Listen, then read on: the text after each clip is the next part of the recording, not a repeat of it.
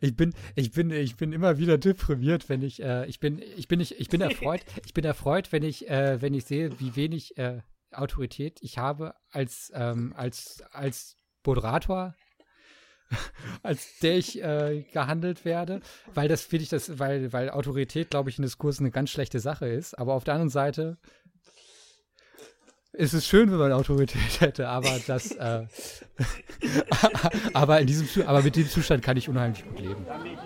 Ich komme von der Schause.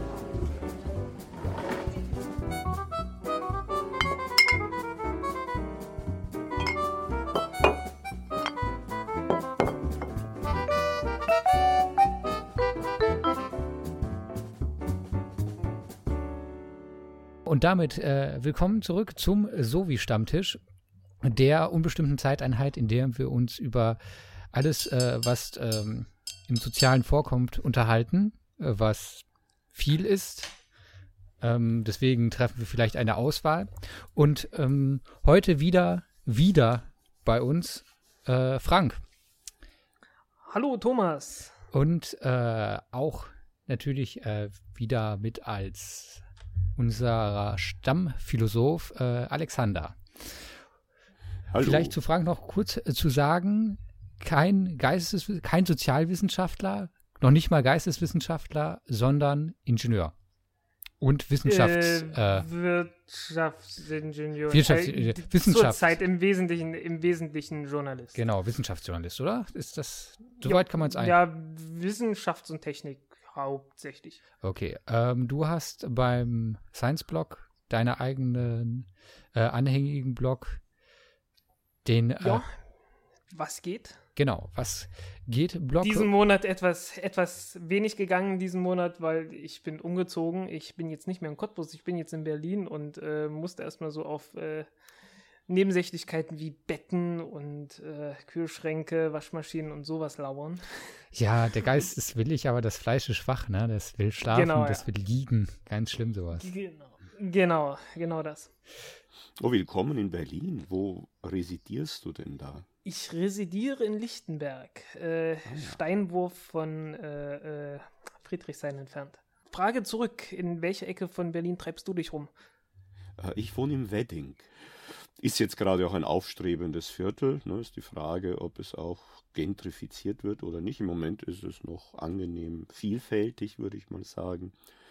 Aber ja, hier lässt sich schon ganz gut leben. Also ich bin ganz froh hier, weil es eben auch so zentral ist. Ja, das ist ja mal ein Problem bei der Gentrifizierung. Auf lange Sicht profitieren, glaube ich, hat bis jetzt noch keine Stadt davon profitiert, weil nach der Gentrifizierung gibt es immer eine kurze Hochphase, bevor diese Viertel dann auch wieder völlig äh, in sich zusammenfallen, weil sie eben nicht mehr attraktiv sind und dann auch ähm, im Prinzip in einen schlechteren Zustand geraten, als sie vorher waren. Aber wir wollen heute nicht über Gentrifizierung äh, sprechen. Nachher landen wir noch auf irgendwelchen Abschusslisten vom Verfassungsschutz. Ähm, weil wir mit solchen Vokabeln äh, umgängig sind, äh, sondern über KIs. Das ist unproblematischer. Ja, glaubst du? Das kommt ganz auf die Anwendung drauf an. nee, aber allein, allein das Wort, das Wort ist nicht so, ist nicht so verdächtig. Das ist nicht so. Ja, wir, wir reden hier nur über Schachcomputer genau. und Go-Computer und sowas. Genau. Aber wir reden schon über die Weltherrschaft, hoffentlich. Ähm, äh, bevor, wir, bevor wir reingehen, äh, wollte ich noch kurz nachfragen, Alexander, ähm, der, ich weiß nicht, ob du das weißt, frage also der Anlass unseres, äh, unserer Gespräche über KI ist ein äh, Seminar, das Alexander an der äh, Universität in Osnabrück gibt, was wieder, wiederum ja. jetzt von mir nicht weit entfernt ist. Okay. Hm. ähm, ja. Und äh, genau, das über ähm, KI und äh, Politik äh, verhandelt und äh, aus diesem Anlass sitzen wir hier und da wollte ich jetzt kurz die Rückfrage machen, wie denn die ersten Sitzungen, die ja jetzt gelaufen sein müssten, ne? Ja, ja, genau. Es gibt zwei Wochenendblöcke und der erste Block ist jetzt äh, gut über die Bühne gegangen am letzten Wochenende. Auch ich bin sehr zufrieden und vor allem auch sehr überrascht über äh, das Interesse also es waren circa 50 Anmeldungen und davon sind dann fast 30 Studierende erschienen zum ersten Block, was ungewöhnlich ist. Also normalerweise ist der Prozentsatz dann etwas niedriger. Mhm. Also das Interesse war sehr groß und auch die Bereitschaft mitzudiskutieren. Also es sind schon Fragen, die äh, offenbar ja Studierende unmittelbar auch ansprechen und von denen sie auch meinen, was ja recht, richtig ist, dass sie sie betreffen. Ne? Wenn man an die Altersvorsorge zum Beispiel denkt. Schon im ersten Block haben wir dann vor allem uns äh, mit dem State of Art, was eben künstliche Intelligenz und Robotik betrifft, etwas vertraut gemacht und dann vor allem so den Hintergrund der theoretischen Philosophie, was ist überhaupt Intelligenz, ne, was äh, heißt Empfindung, also das ganze Qualia-Problem und auch das Problem dann des Selbstbewusstseins, der Subjektivität, das haben wir da behandelt. Was ist das eigentlich? Lässt sich das reduzieren auf materielle Prozesse? Äh, und, das, ja, und wie das ja. bei Philosophen so übrig ist, äh, so üblich ist, kannst du das jetzt innerhalb von zwei Minuten sofort zusammenfassen und äh, ja, ganz bestimmt, oder? Also, nein, ich hoffe, dass wir das dann noch ein bisschen ansprechen können, aber ähm, jetzt ja, ist etwas, ist etwas schwierig, äh, Intelligenz aber, ja, zu, Also, zu ich kann es mit einem. Alleine, ne? ähm, in, ähm, ja, in der Tat. Also, es gibt jedenfalls äh, keine. Also, ich glaube, Intelligenz selbst also man muss da unterscheiden, würde ich sagen, zwischen einer Definition von Intelligenz und äh, einem Kriterium für Intelligenz, das ich anwenden kann, um Intelligenz zu messen und Intelligenz zu vergleichen.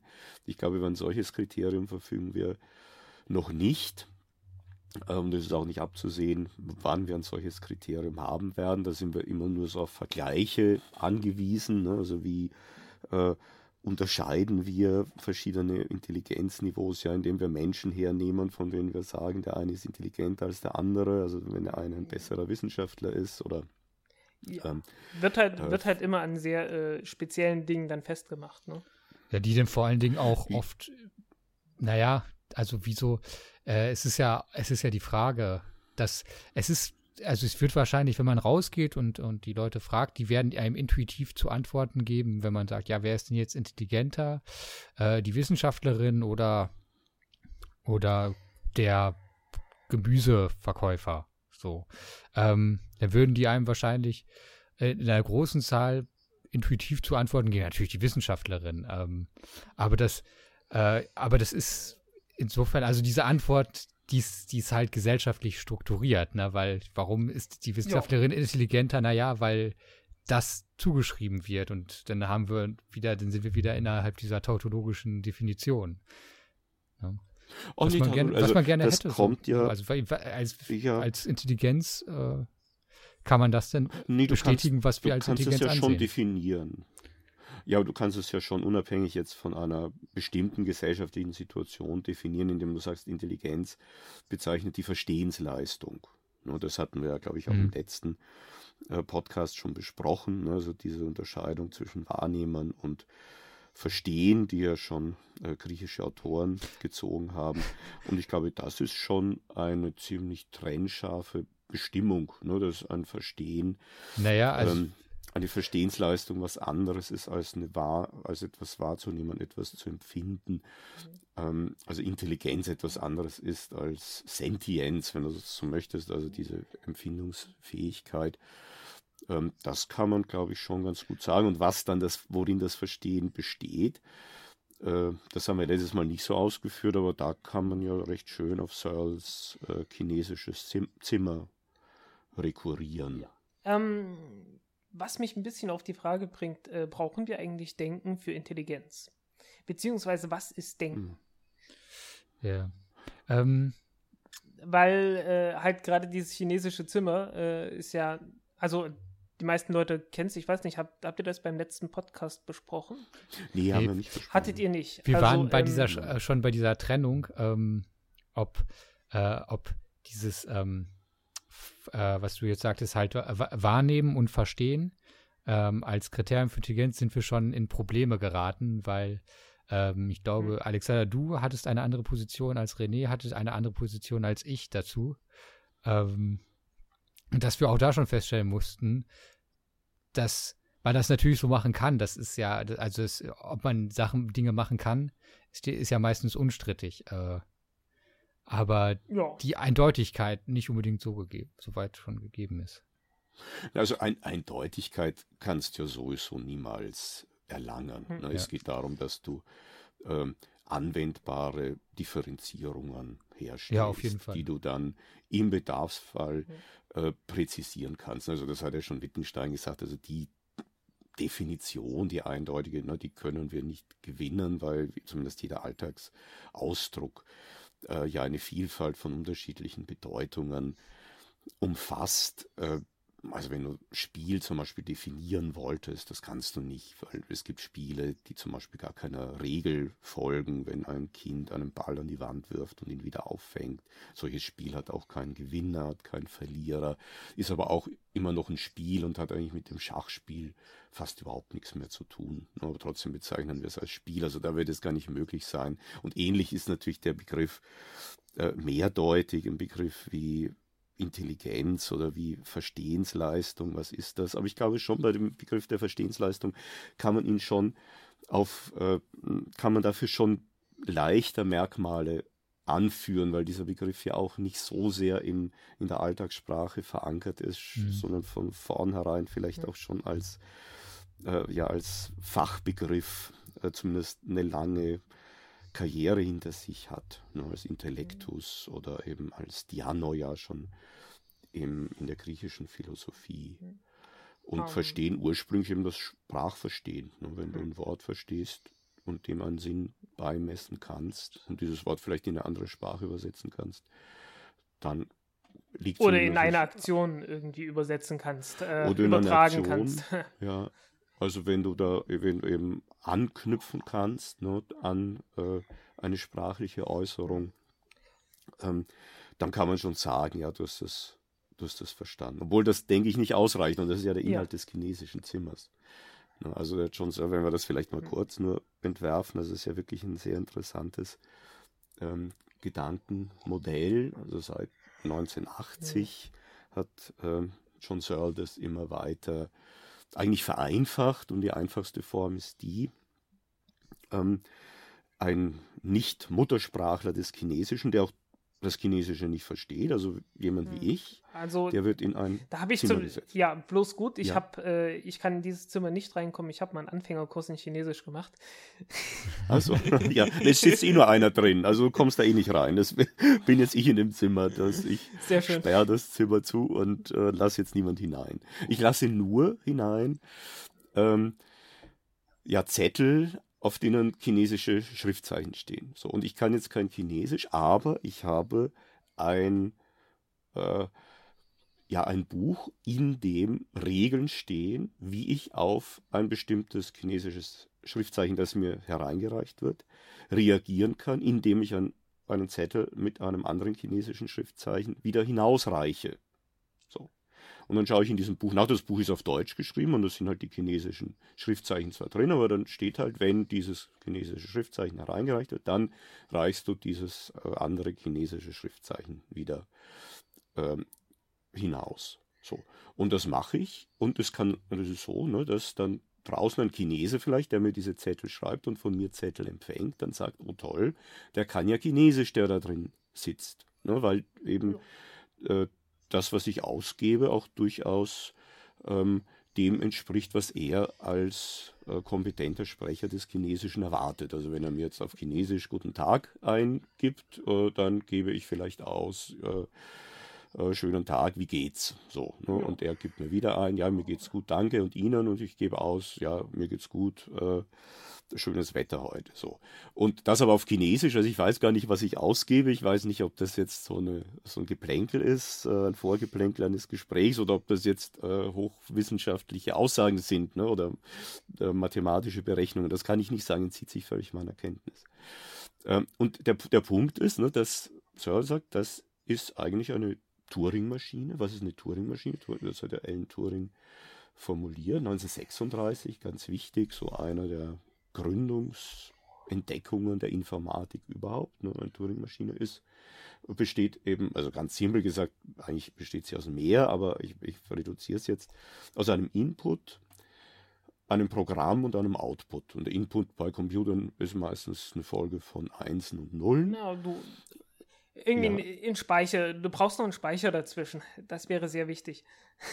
Ja, ja, natürlich. Aber da, also das sind dann die, wenn du so willst, ne, die, die Feinheiten, aber.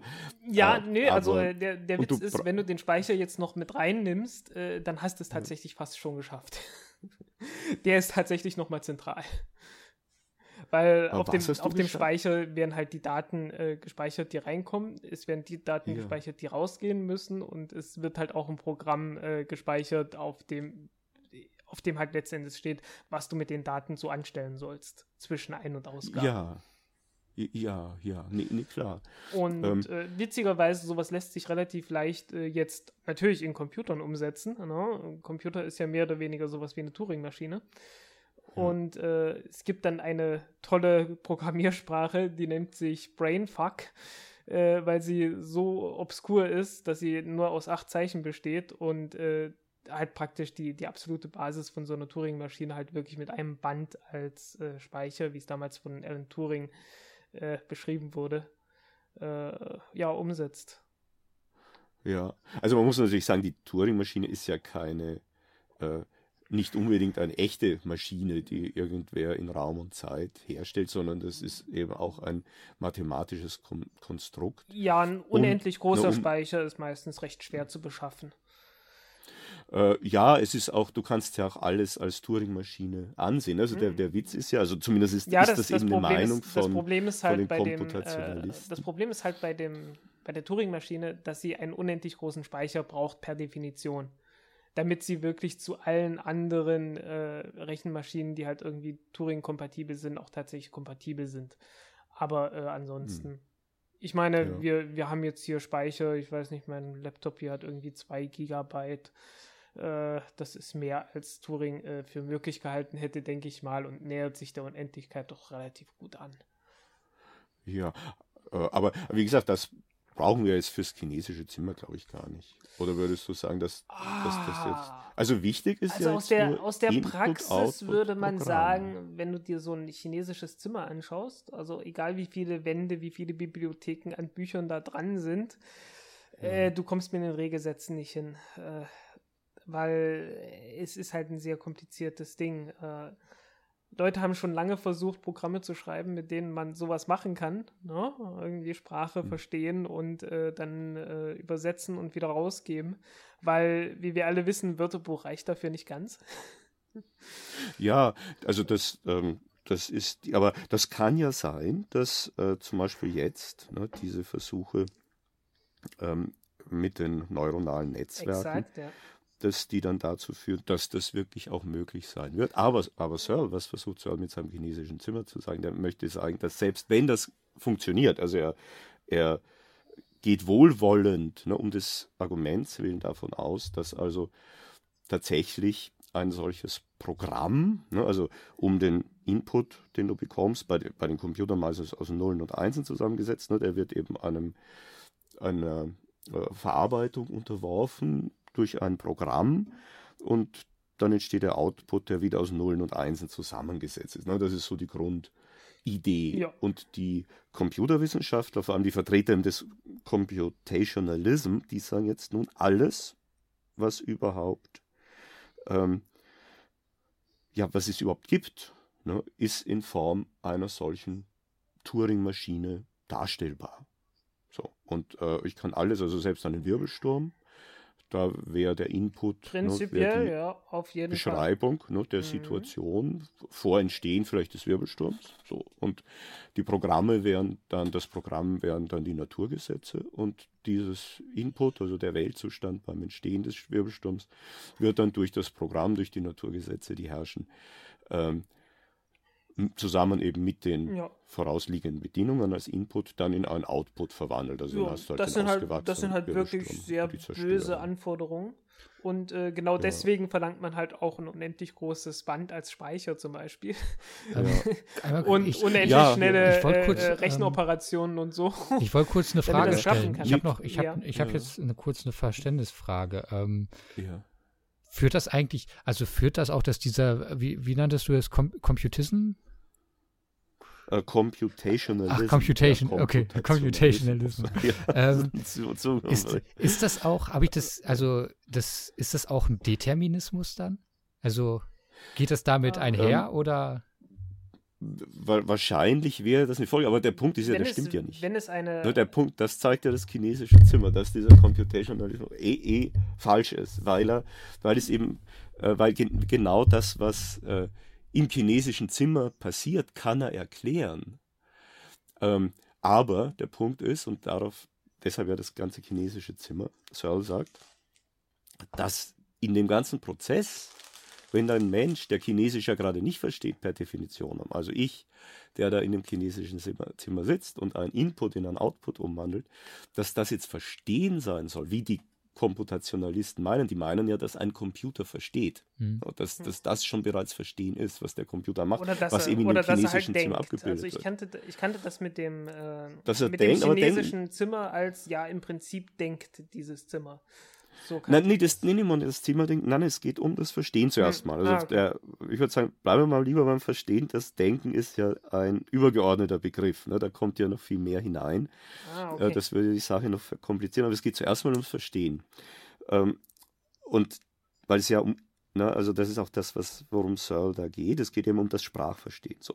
Und selbst in diesem Sprachverstehen, das eben angeblich nach komputationalistischer Lesart eben dann vollständig durch das chinesische Zimmer abgebildet wäre. Da würde, da sagt dann Searle, nein, dem ist so nicht. Denn in diesem Zimmer kommt ja genau das nicht vor, nämlich ich, der nicht Chinesisch kann, versteht ja gar nicht, was er hier macht. Es ist nämlich ein großer Unterschied, ob da eben jemand sitzt wie ich, der Input äh, über ein Programm, das es noch gar nicht gibt, ne, natürlich zur, äh, im Falle der Sprache, äh, umwandelt in einen Output. Und ein Außenstehender denkt, ja, der versteht, was ich sage, weil Output das ist, womit ich dann, womit ich rechne. Ähm, das ist ein großer Unterschied, ob ich da sitze, der nicht Chinesisch kann und eben so vorgehe, oder ob ein Muttersprachler sitzt, ein Chinese in dem Zimmer sitzt. Weil der wandelt Input in Output nicht um aufgrund eben eines solchen Programms, eines solchen Buchs, wo irgendwelche Regeln drinstehen, sondern weil er eben versteht, was die Zeichen sagen. Und ich verstehe es eben gerade nicht. Also dieses chinesische Zimmer äh, dem fehlt eben das Verstehen. Also der Einzelne der Person, die da drin sitzt, der fehlt das Verstehen. Deshalb kann der Komputationalismus, weil er Sprachverstehen so auffasst wie das chinesische Zimmer, äh, Sprachverstehen eigentlich gar nicht abbilden. Ja, dann ist halt die Frage, äh, spielt das eine Rolle? Weil äh, es gab ja, es gab ja früher diesen mechanischen Türken, äh, Schachspielautomaten, mhm der letzten Endes das gemacht hat, äh, was man heutzutage von Schachcomputern kennt. Ne? Man hat sich da vorgesetzt ja. und äh, hat dann halt so gespielt und äh, das Ding hat dann kräftig gerattert und irgendwann eine Figur von A nach B ge äh, geschoben. Ne? Mhm. Und äh, witzigerweise hat der so gut gespielt, dass er viele Leute besiegt hat. Und äh, wenn man heutzutage gegen Schachcomputer spielt, ja, da verliert man doch recht häufig, um nicht zu sagen immer. und ja, ich bin Go-Spieler. Ähm, auch die Profis haben jetzt das Problem, dass sie von äh, Profi, also von diesen Computerprogrammen doch mhm. äh, sehr gut besiegt werden können. Äh, das Problem kenne ich jetzt seit acht Jahren ungefähr. ähm, äh, ja, es stellt sich natürlich die Frage, spielt das eine Rolle? Weil ähm, der Punkt ist, äh, bei diesen mechanischen Türken war es halt so, das war halt kein Mechanismus beziehungsweise der Mechanismus bestand äh, im Herzen darin, dass dort jemand drin saß, ein Kleinwüchsiger, äh, der halt sehr gut Schach spielen konnte. Ja. Ähm, für die der das Spiel verstanden hat. Ne? Genau. Das, das jetzt, also man kann das schon übertragen, denke ich, auf äh, Deep Blue und Go und, und AlphaGo und so weiter.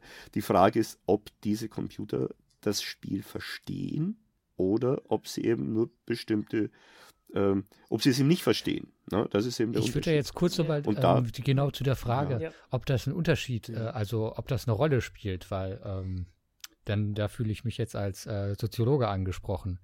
Genau. Hm. Ähm, ich glaube, das ist ein, das ist ein schönes, also diese, dieser äh, Mechan, äh, wie mechanischer Türke hieß er. Dieser, diese, äh, diese, diese weiß, in Ich weiß es, ich weiß es nicht. Es gab nur mal äh, von Amazon gab es dann irgendwann so ein Projekt namens Mechanical Turk, okay. wo man sich anmelden konnte als Mensch und Dinge verrichten konnte, die äh, von Computern nicht so richtig gut beherrscht wurden. Okay. Sowas wie äh, Interviews transkribieren. Also wenn sich jemand hinsetzt und äh, das alles aufschreibt, was wir hier die ganze Zeit sinnlos labern, äh, sowas könnte man zum Beispiel mit Mechanical Turk machen. Ähm, okay, jedenfalls, also diese Maschine, wo die ja, sage ich mal, jetzt insofern eine Fake-Maschine war, weil es ja. eigentlich nur ein verkleideter, äh, ein verkleideter Mensch war.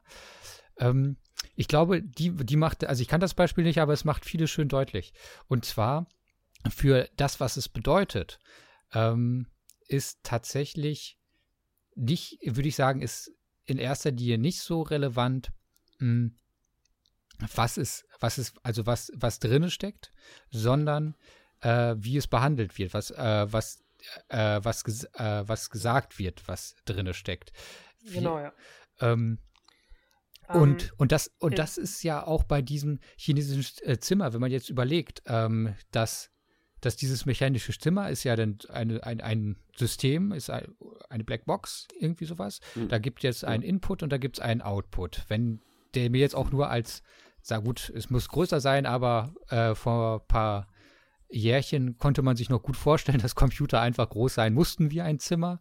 So, und dann sagt man einfach, ja, der, der muss so groß sein, sonst kann der das nicht, sonst kann der die ganzen Rechenoperationen nicht durchführen, die er machen muss, und damit er mit dir ein Gespräch führt. So, dann werde ich das in, ganz spezifisch behandeln, was da rauskommt. Wenn mir jetzt gesagt wird, ja, da sitzt jemand drin und ich, also und vorausgesetzt, ich glaube, ich würde das glauben und da kommt jetzt eine Ausgabe, also wird so, da, da machst du jetzt deinen Zettel raus und da ist dir, ist dir ein Knick reingegangen, so mit dem, als du es rausgegeben, war gar nicht absichtlich, ist nur aus Versehen, ist ein Knick da dran gekommen. Ähm, dann kann dieser Knick interpretiert werden. Das wäre bei, das wäre, wenn wir, wenn, wenn gedacht wäre, das wäre einfach nur eine Maschine, würde man das wahrscheinlich sehen und Schultern zucken und äh, sich freuen, was da für ein tolles Zeichen rausgekommen ist. Das kann theoretisch natürlich auch passieren, ähm, wenn, wenn, wenn gedacht wird, da sitzt ein Mensch drinne, weil halt gedacht werden kann, gut, das ist jetzt zufällig passiert, aber es könnte auch gedacht werden, oh, ähm, der ist gezwungen, da drin zu sitzen und der will mir damit was sagen, weil, äh, weil der wird auch überwacht und ähm, vielleicht will er, äh, dass ich ihn befreie und das ist äh, dafür ein Zeichen dafür. Das wäre ja eine Möglichkeit, die ich mir denken kann. Ich kann mir auch ganz vieles andere denken. Das setzt aber voraus, dass ich unterstelle, dass mein Gegenüber, was in dem Fall ja nur physisch gesehen dieses Zimmer ist, also dieser schwarze Kasten, dass ich dem unterstelle, er wäre ein mir intransparentes System, das nach seinen, also das, ähm, das gut, eine Systemtheoriesprache sagt bei autopoetisch, also das nach seinen eigenen Regeln sich reproduziert. Ich kann ihm etwas, also ich, kann, ich unterstelle ihm ein, ein, ein, ein Innenleben, das mir durch seine Äußerungen, das durch seine Äußerungen mittransportiert wird, das mir aber insofern nicht direkt zugänglich ist. So, das ist genau der Unterschied. Und dieser Knick, der kann sowohl beim einen wie beim anderen passieren. Die Reaktion darauf hängt rein davon ab, was wir unterstellen, was mit diesem Zimmer da los ist. Äh, ja, aber eben, das ist ja immer, immer interessant, so den Unterschied ne, zwischen auch Soziologen und anderen. Äh, du gehst halt von einem äh, irgendeinem soziologischen Forschungsinteresse an dieses chinesische Zimmer heran und verstehst es dadurch systematisch falsch. Du musst natürlich sehen, was Searle mit diesem chinesischen Zimmer zeigen will. Der will ja jetzt nicht, es geht ihm ja nicht um äh, darum, dieses chinesische Zimmer sozusagen real zu konstruieren und dann dürfen sich jetzt alle Wissenschaftler nee. daran abarbeiten. Das können sie natürlich ja, machen. Nee, das, aber, das wollte ich auch so äh, nicht verstehen. Ich wollte nur das Beispiel ist, halt nein, aber, ein soziologisches Umbauen. Ja, aber, äh, ja, aber es geht, aber das hat ja jetzt dann mit der Computerwissenschaft nicht viel zu tun. Aber mit, also der, das, mit der Frage, ja, ob das, das ähm, ist, was es bedeutet und wie, was für, was für Auswirkungen Na, eben, aber das, das für, einen so für einen Soziologen hat es zuerst mal keine Auswirkungen, weil der Soziologe ja methodologisch begrenzt ist auf äh, Interaktionen, die sich auch nach außen hin in irgendeiner Weise manifestieren. Ja. Das ist ja eine, ne, das ist, weil sonst habt ihr ja gar keinen Angriff auch für die Empirie nicht. Aber äh, der Punkt ist ja, ob das Verstehen darauf wirklich sich reduzieren lässt, ne? ob, ob der Behaviorismus, wenn du so möchtest, mhm. korrekt ist, der meint, man kann durch das Innenleben, ne, durch die Bewusstseinszustände, die wir haben, kürzen. Und da meine ich ja, und das, da gab es ja auch schon ein Gespräch mit René im Sovi-Stammtisch, ähm, da glaube ich, eben, kann die Sozialwissenschaft eben diese innere Dimension, diese Subjektivität des Menschen überhaupt gar nicht erfassen, weil sie außerhalb ihrer Methode Ja, liegt. Genauso wie ja, vielleicht das- es außerhalb das- der Methode der Natur Aber das ist ja der springende Punkt. ist Der muss ja systematisch für die, als. Voraussetzung für Sozialität im Allgemeinen muss er außerhalb der Reichweite liegen. Ähm, ich meine halt so der genau, Behaviorismus, genau, mit dem ja, ja auch die meisten Soziologen nicht besonders sympathisieren, weil da halt Mhm. so diese, also weil weil er eben ja viele, viele, also Menschen auch auf diese Reizreaktionsmaschine reduzieren möchte, äh, womit sich aber auch Sachen wie Kommunikation überhaupt nicht mehr erklären lassen, vernünftig, äh, wie das noch zustande kommt. Äh, dann, ähm, aber also weil die, die, die, Ja. dieses, die, Mit die, die, Georg Simmel a priori. im Prinzip das Verstehen, das wird ja denn, wenn ich jetzt mir das in einer soziologischen Perspektive angucke, ähm, setze ich, setze ich das voraus, weil, sagen wir mal, also bei einer kommunikativen Situation, ähm, ich, ich glaube, traditionell wird noch äh, äh, in der Systemtheorie gesagt, setzt das zwei, also dieses Verstehen, das halt sich, sel- also intransparente autopoetische Systeme ist ja im Prinzip nur eine, eine sag ich mal, technischer Terminus, der aus Theoriegründen halt bestimmte Begriffe benutzt, aber im Groben könnte man sagen, also verstehende Leute setzt das voraus, also noch zwei. Ich würde aber sagen, es reicht im Prinzip, damit Kommunikation zustande kommt, reicht ein, ein Verstehender und der andere, von dem muss nur gedacht werden, dass der das auch verstehen würde. Ähm, und dann kann, dann kann das Aber- stattfinden. Aber das setzt es ja voraus, dieses, dieses Verstehen setzt es voraus, völlig- auch wenn das, das mag schon sein, aber wir sind jetzt völlig von dem chinesischen Zimmer entfernt. Also, Ja. wie gesagt, soll geht es ja nicht Der- darum, mit der dem chinesischen Zimmer Ja. ähm, Ja. sozialwissenschaftliche Kommunikation äh, abzubilden. Da reicht wahrscheinlich das chinesische Zimmer überhaupt nicht hin. Also da kann es halt vielleicht nur diesen Aspekt abbilden, sondern er, und das da, da besteht schon seine Leistung drin. Er, er stellt die Frage, und das ist ja unser heutiges Thema der künstlichen Intelligenz, reicht es, ähm, wenn ein Computerprogramm zum Beispiel den Turing-Test besteht, der ja so abläuft, ich gebe Input, ne, ich tippe irgendwas Ja. in mein, ähm, auf meine Tastatur und äh, erhalte von der künstlichen Wobei- Intelligenz und dann Wobei auch der immer halt von einem ernsthaft problematisch wirklichen ist. Menschen eine Reaktion und aufgrund dieser Reaktion beurteile ich dann, ob äh, eben diese Reaktion von dem Menschen kommt oder von einem Computerprogramm. So, ich meine, der Turing-Test wird heute, und das beim Turing-Test ist es so, nach einem fünfminütigen Gespräch müssen 70 Prozent der Menschen, die daran teilnehmen, eben meinen, äh, dass das Gegenüber ein Mensch ist, dann hat eben das Computerprogramm sozusagen diesen Test bestanden. Aber diesen Test hat bisher noch kein Computerprogramm bestanden. Ich glaube, wir sind erst bei 25 Prozent.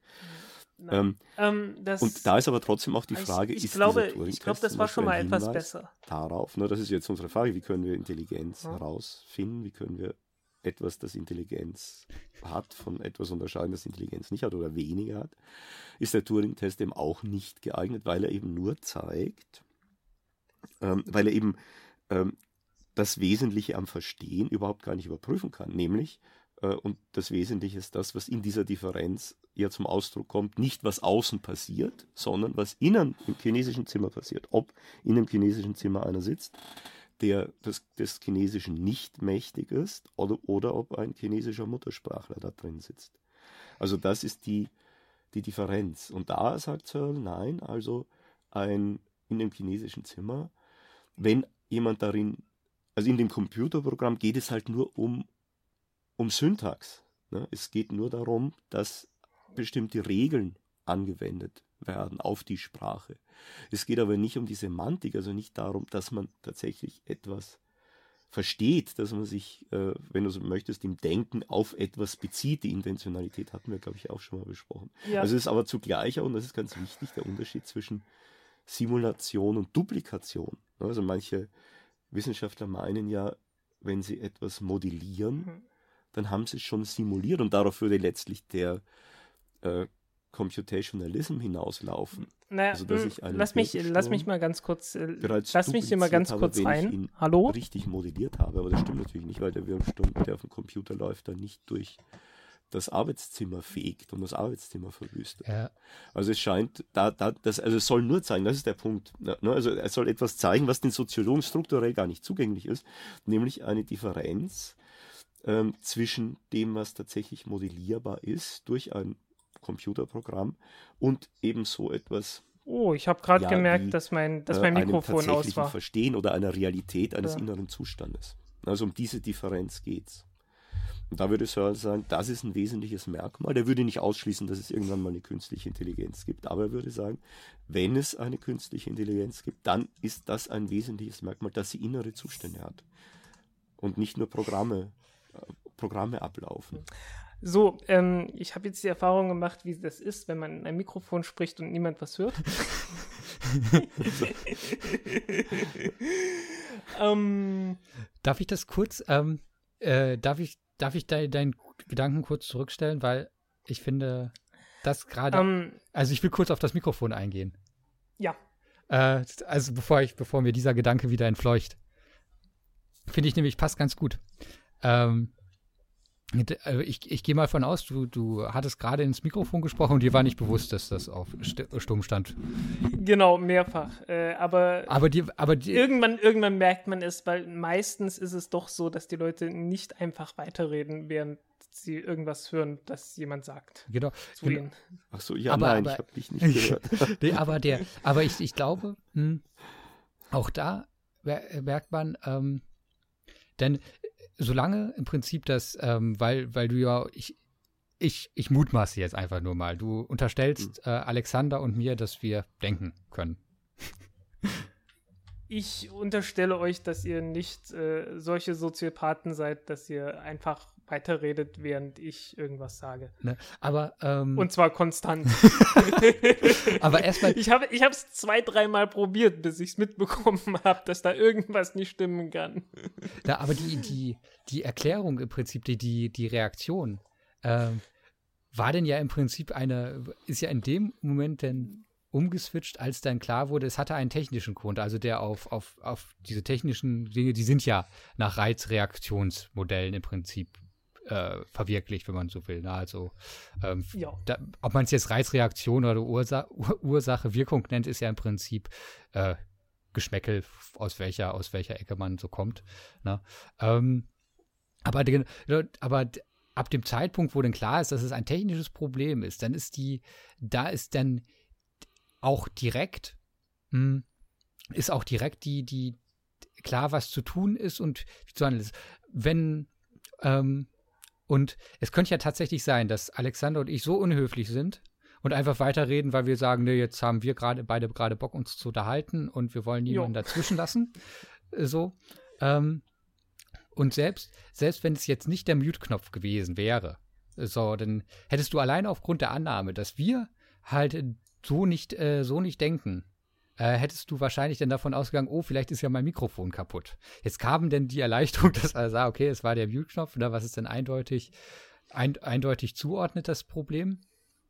Aber ähm, also der, der, Punkt, auf den ich ja auch bei dem chinesischen Zimmer äh, hinaus wollte, war ja die, die, ähm, das, das, das Handeln hin oder das, das Verarbeiten hängt viel davon ab, was wir zuschreiben. Das setzt zum einen voraus, dass ähm, also wir verstehen können, also praktisch einen Unterschied machen können zwischen einem, einem Reiz, wenn man so will, und einer äh, mitlaufenden Intention. Ähm, und das dann äh, dem, äh, dem Gegenüber, was auch immer das sein mag, äh, unterstellen, um dann, egal was wir von ihm als äh, dann wahrnehmen, auch äh, ihm, ihm das selber beizulegen, weil dann kann man auch variabel darauf äh, reagieren. Und der Punkt bei, bei So kannst du sehen. Und dann ist es das Verstehen, was du eben dann zuschreibst genau. einem, äh, einem Menschen und dem Computer schreibst halt kein Verstehen zu. Besonders wenn du einen Turing-Test machst, weil du irgendwann mal merkst, nee, also das ist jetzt so ein Blödsinn. Genau. Der wendet hier irgendeine Regel an, die hier gar nicht passt. Also es kann und mit Verstehen jetzt wobei der, Wobei der Witz beim Turing-Test natürlich ist, äh, was ich mehrfach versucht habe einzubringen, ja, äh, dass der ähm, ja, dass der Turing-Test, äh, dass die Programme natürlich von Menschen geschrieben werden. Hm. Äh, also jedes, jedes Computerprogramm ist ja, also fast jedes Computerprogramm, das jetzt nicht gerade neuronales Netz ist, das sich durch irgendwelche Daten selbst trainiert hat oder so. Äh, also solange wie das irgendwie von Hand programmierte Algorithmen sind, ist halt nichts weiter als ein Artefakt eines Menschen. Äh, was etwas ist, das viele Leute irgendwie nicht so ganz intuitiv verstehen. Also wenn die, wenn man so hm. vor einem, vor einem Fahrkartenautomat steht hm. oder so, ne, äh, dann schimpft man halt immer wieder auf diese blöde Maschine. Äh, aber mhm. eigentlich ist das, was man da macht, womit man da interagiert, äh, genauso menschlich wie ein Roman oder so. Ne? Ein, ein, ein, Roman sind halt kalte Seiten mit äh, nichts weiter als ein bisschen Tintenklecksen drauf, ne? aber äh, jeder weiß, okay, da ist irgendwie ein, ein Mensch dahinter, das ist ein sehr menschliches Artefakt. Äh, aber komischerweise kommen die Leute nicht so richtig darauf, äh, dass ein Fahrkartenautomat von der Bahn äh, ein genauso menschliches Artefakt ist. Zugegeben, ein, ja, wir, zugegeben ja. ein relativ dämliches Artefakt und ja. auch nicht sehr schön zu bedienen. also das ist natürlich so eine Gefahr, ne, dass wir, also da, da, da stimmt, kommt natürlich das jetzt zum Zug, was Thomas gesagt hat, dass wir ja sozusagen danach lechzen, alles in unserer Umwelt äh, doch in die menschliche Gemeinschaft und äh, ins menschliche Interagieren mit aufzunehmen. Es gibt ja meines Wissens auch Tests, wo ähm, wir sozusagen dann auch dazu gebracht werden, nur mit, äh, mit Dreiecken mitzuleiden. Ne? Also wenn man irgendein Dreieck in einen Kontext stellt, wo hm. dann so eine Erzählung äh, im Hintergrund steht, dass wenn das Dreieck ich glaube, es sind wird von Vierecke, lauter, Vierecke und oder Kreise. Vierecke, ich, ich habe das, ich hab das schon egal, mal gesehen. Das ist sehr wenn lustig. Die Kreise, ja ja, na, wenn die Kreise jetzt dann das Viereck fressen, also wenn wir diese, diese Erzählung haben, diese Meinung haben, ne, dann fiebern wir jetzt mit mit dem, äh, mit dem Viereck oder mit dem Dreieck. Ne? Ist egal. Oder äh, im äh, gibt, Internet hast du jetzt auch, eine Reihe. Es gibt da einen wunderbaren Oscar-prämierten Film. Ah, wie hieß denn das? The Circle and the Line oder irgend sowas? Irgendwas mit The Line. Ich komme mhm. gerade nicht mehr drauf. Äh, da ja. geht es halt auch bloß um eine, um eine eine Linie, also eine, eine hm. Romanze in, in, der Geometrie oder so.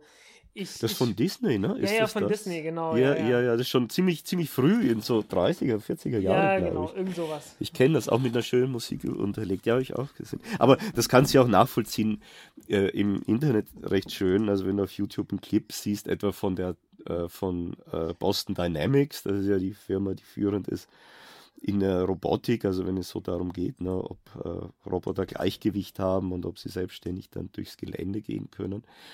Und so die jüngste. The dot and the line. The dot and the line. A romance, the line. A romance in lower mathematics. Ja, ja. Wunderschönes das, Ding. Und es geht halt ja. wirklich bloß um einen Punkt und eine Linie. ja, ja.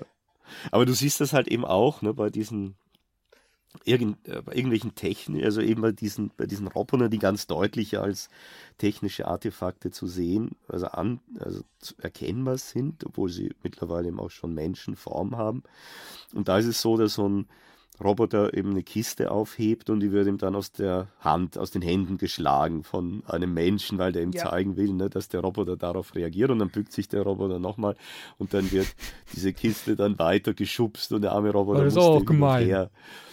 Das ist ja. eben, das wirkt sofort gemein. Also ich habe das auch im Seminar vorgespielt. Muss natürlich alle lachen, das hat so einen Slapstick-Charakter. Oder dann wird der Roboter umgeschickt, umgeschubst. Ne? Das ist natürlich dann besonders gemein. Das sieht man, wie er aufsteht. Also wir schreiben diesem Roboter sofort äh, menschliche Eigenschaften zu. Und die Witzbolde sind dann ja nicht fern. Ne? Dann gibt es ja auch dann YouTube-Clips, wo sich äh, ja so im Sinne der NGOs, der Menschenrechts-NGOs, dann Leute der Roboterrechte ne, annehmen und dann so äh, eben die Misshandlung der Roboter durch Menschen anprangern. Ne? Also ja.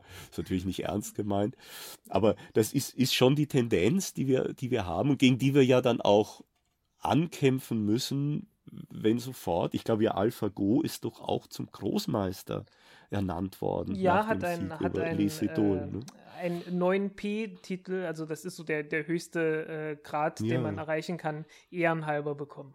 Ja, ja. So. Also es würde ganz für dieses Bild passen. Aber der also Punkt ich, ist ich eben, bin eine Woche lang, ist nicht. ich bin eine Woche lang jeden, fast jeden Tag früh um fünf aufgestanden, um die Spiele anzuschauen ja, und hinterher ja. zu kommentieren und so weiter. Ja, ja. Also ja, ich habe das verfolgt. Weil, wie gesagt, ich bin selbst Go-Spieler und äh, ja, mhm. das war, das war doch eine, eine, sehr interessante Woche, auch wenn ich hinterher total platt war. ja. Ähm, ja. Übrigens, das Ganze funktioniert nicht nur mit Robotern, die so ein bisschen wie Menschen sind. Äh, ich hatte die Erfahrung gehabt, äh, ihr, ihr, kennt ja diese Oculus Rift, diese Virtual Reality Brillen mhm. und so weiter.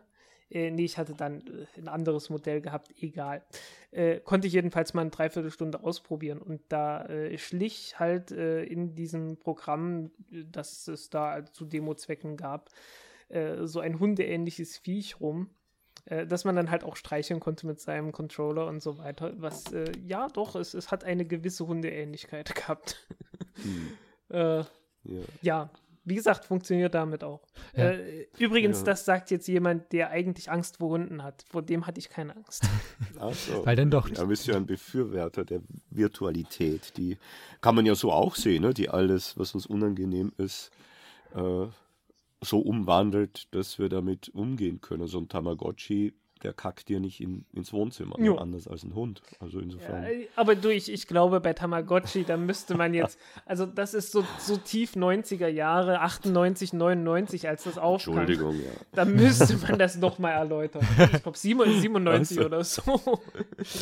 Ich, ich, ich, hatte, ich, hatte, ich hatte tatsächlich eins und es war mir nach ein paar Wochen lang, langweilig.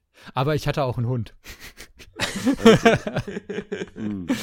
ähm, dann kann es natürlich gelegen haben.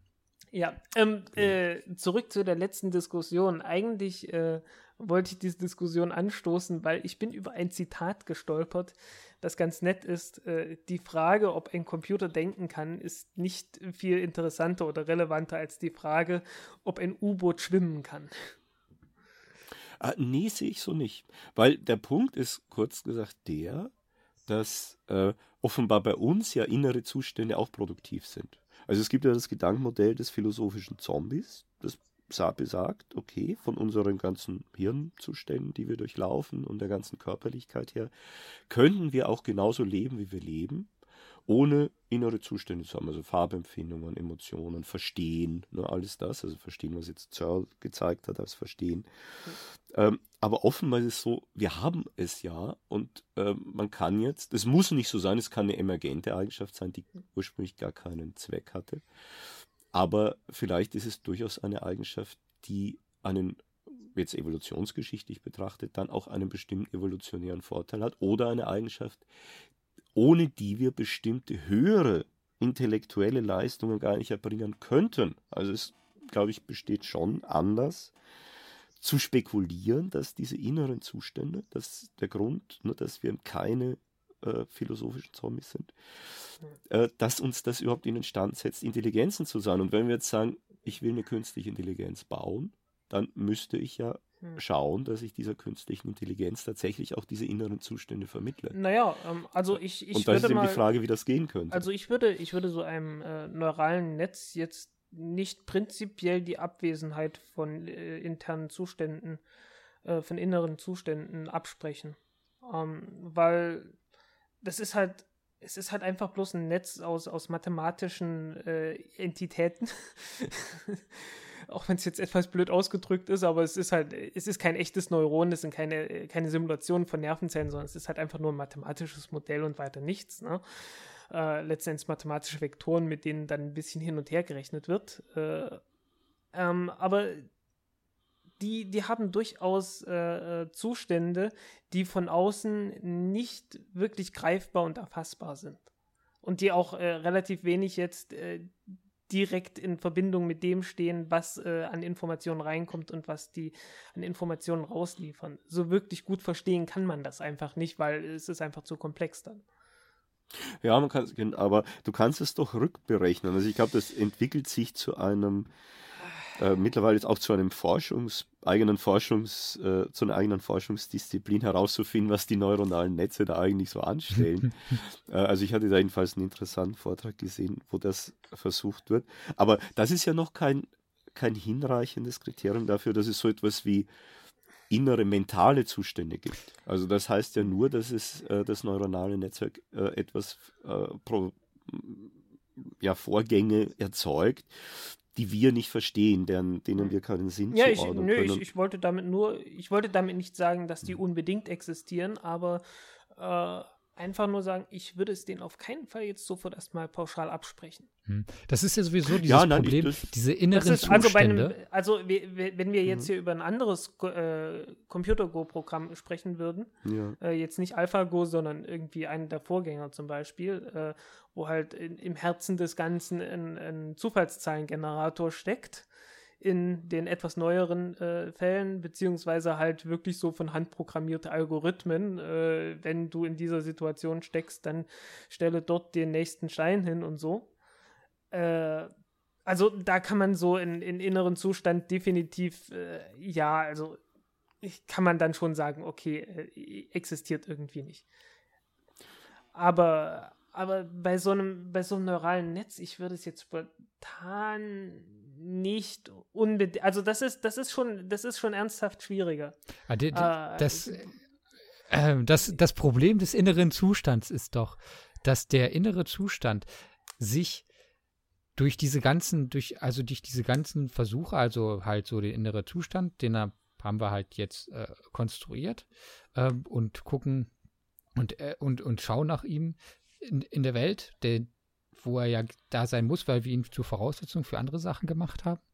Ähm, aber der entzieht sich doch. Also das ist doch das, das ist doch das, äh, das so ein bisschen auch das Problem des inneren Zustands, dass sich der, mh, dass sich der eigentlich per, per se so einer, einer, einer, einer reinen Empirie immer entziehen muss. Das ist ja das Schöne dran. Also ich würde jetzt gar nicht sagen, dass das Ja, aber ist, nee, also ich meine, ja, ja, aber ich, aber ich problematisch würde ich sagen, dass in, in Bezug darauf, Ja. um, um fest- festzustellen, ob er, ob er vorhanden ist, weil er dann ja im Prinzip schlussendlich immer ein, ein, ein Resultat, also ob der jetzt vorhanden ist oder nicht, darüber mag ich Hm. jetzt überhaupt keine Aussage treffen bei irgendwas. Ähm, Ja. Aber ob das, ob, ob er dem Zug erkannt wird, das gar nicht so sehr davon abhängt, ob er, ob dieser innere Zustand wirklich vorhanden ist, sondern ob, äh, ob geglaubt wird, dass er äh, dass er vorhanden ist. Und da würde ich jetzt zum Beispiel auch, wenn, würde ich zum Beispiel ähm, Searle und so weiter einordnen, dass die insofern dafür relevant sind, als dass sie ja dazu was, äh, dazu Stellung bezogen haben und nicht und ja auch nicht irgendjemand sind. Ne? Also man könnte sich ja vorstellen, dass irgendjemand das genauso, vielleicht sogar noch Searle so gesehen hat, aber das war jetzt halt der Person, die irrelevant ist, nicht in dem Wissenschaftsbetrieb und deren Aussage deswegen auch nicht halt den Anspruch auf, auf die Wirkmächtigkeit äh, von, von, von Wissenschaftlern haben kann und so weiter. Und insofern ist es denn interessant, weil inwiefern diese, äh, diese, diese Kriterien, die dann da ähm, ausgearbeitet werden, ähm, ist das dann wieder relevant für die Frage, wie wird damit umgegangen, weil, naja, weil wenn es unabhängig davon, dass sie nicht, dass sie irgendwie sich der Empirie ent entziehen, wird ein Bild davon erschaffen, wie sie, ähm, wie, sie, wie sie, wo sie sind und wie sie denn sein könnten und so weiter. Und darauf wird dann auch wieder reagiert. Ne? Also die werden dann zur Grundlage für, für Zuschreibung und so weiter und sind insofern auch soziologisch gesehen nicht irrelevant, ne? weil sie halt ein, weil sie mit zu dem Kontext gehören der Zuschreibung, der es entweder ermöglicht oder ver, äh, verunmöglicht. Ja, also du hast recht, es sind ontologisch einsame Zustände, ne? Mhm. und die uns aber auch äh, ist eben, äh, die eben ein, einerseits ein, den, äh, den Charakter eines Problems haben, wie du schon richtig jetzt, sagst, nämlich warte mal, warte mal ganz kurz. Ja. Ähm, äh, wenn wir jetzt von KI in soziologischen äh, Umfeld sprechen, meinst du damit dann letzten Endes die Funktion, die künstliche Intelligenz in der Gesellschaft haben? Weil Nee, ansonsten wird es ziemlich schwierig, äh, äh, soziologische Kategorien auf, auf künstliche Intelligenz anzuwenden. Naja, ähm, also ich würde, also das sehe ich, das sehe ich gar nicht so. Ähm, also nicht, also ich würde halt soziologisch würde ich mir, würde ich nicht was über das Innenleben der KIs sagen. Das würde ich aber auch soziologisch würde ich das nicht, nicht bei Menschen tun. Ähm, weil, weil das hatte, fände ich Alexander schon völlig richtig gesagt, das ist nicht, also es ist, das ist nicht unsere Baustelle. So, dafür, dafür, dafür sind, äh, sind andere Disziplinen zuständig. Auch natürlich, wenn, wenn im Menschen halt andere, verschiedene Disziplinen halt koexistieren können, weil ja auch Menschen nicht Avatare von, von, von, von Systemen sind. Also ich bin ja kein Avatar der Soziologie.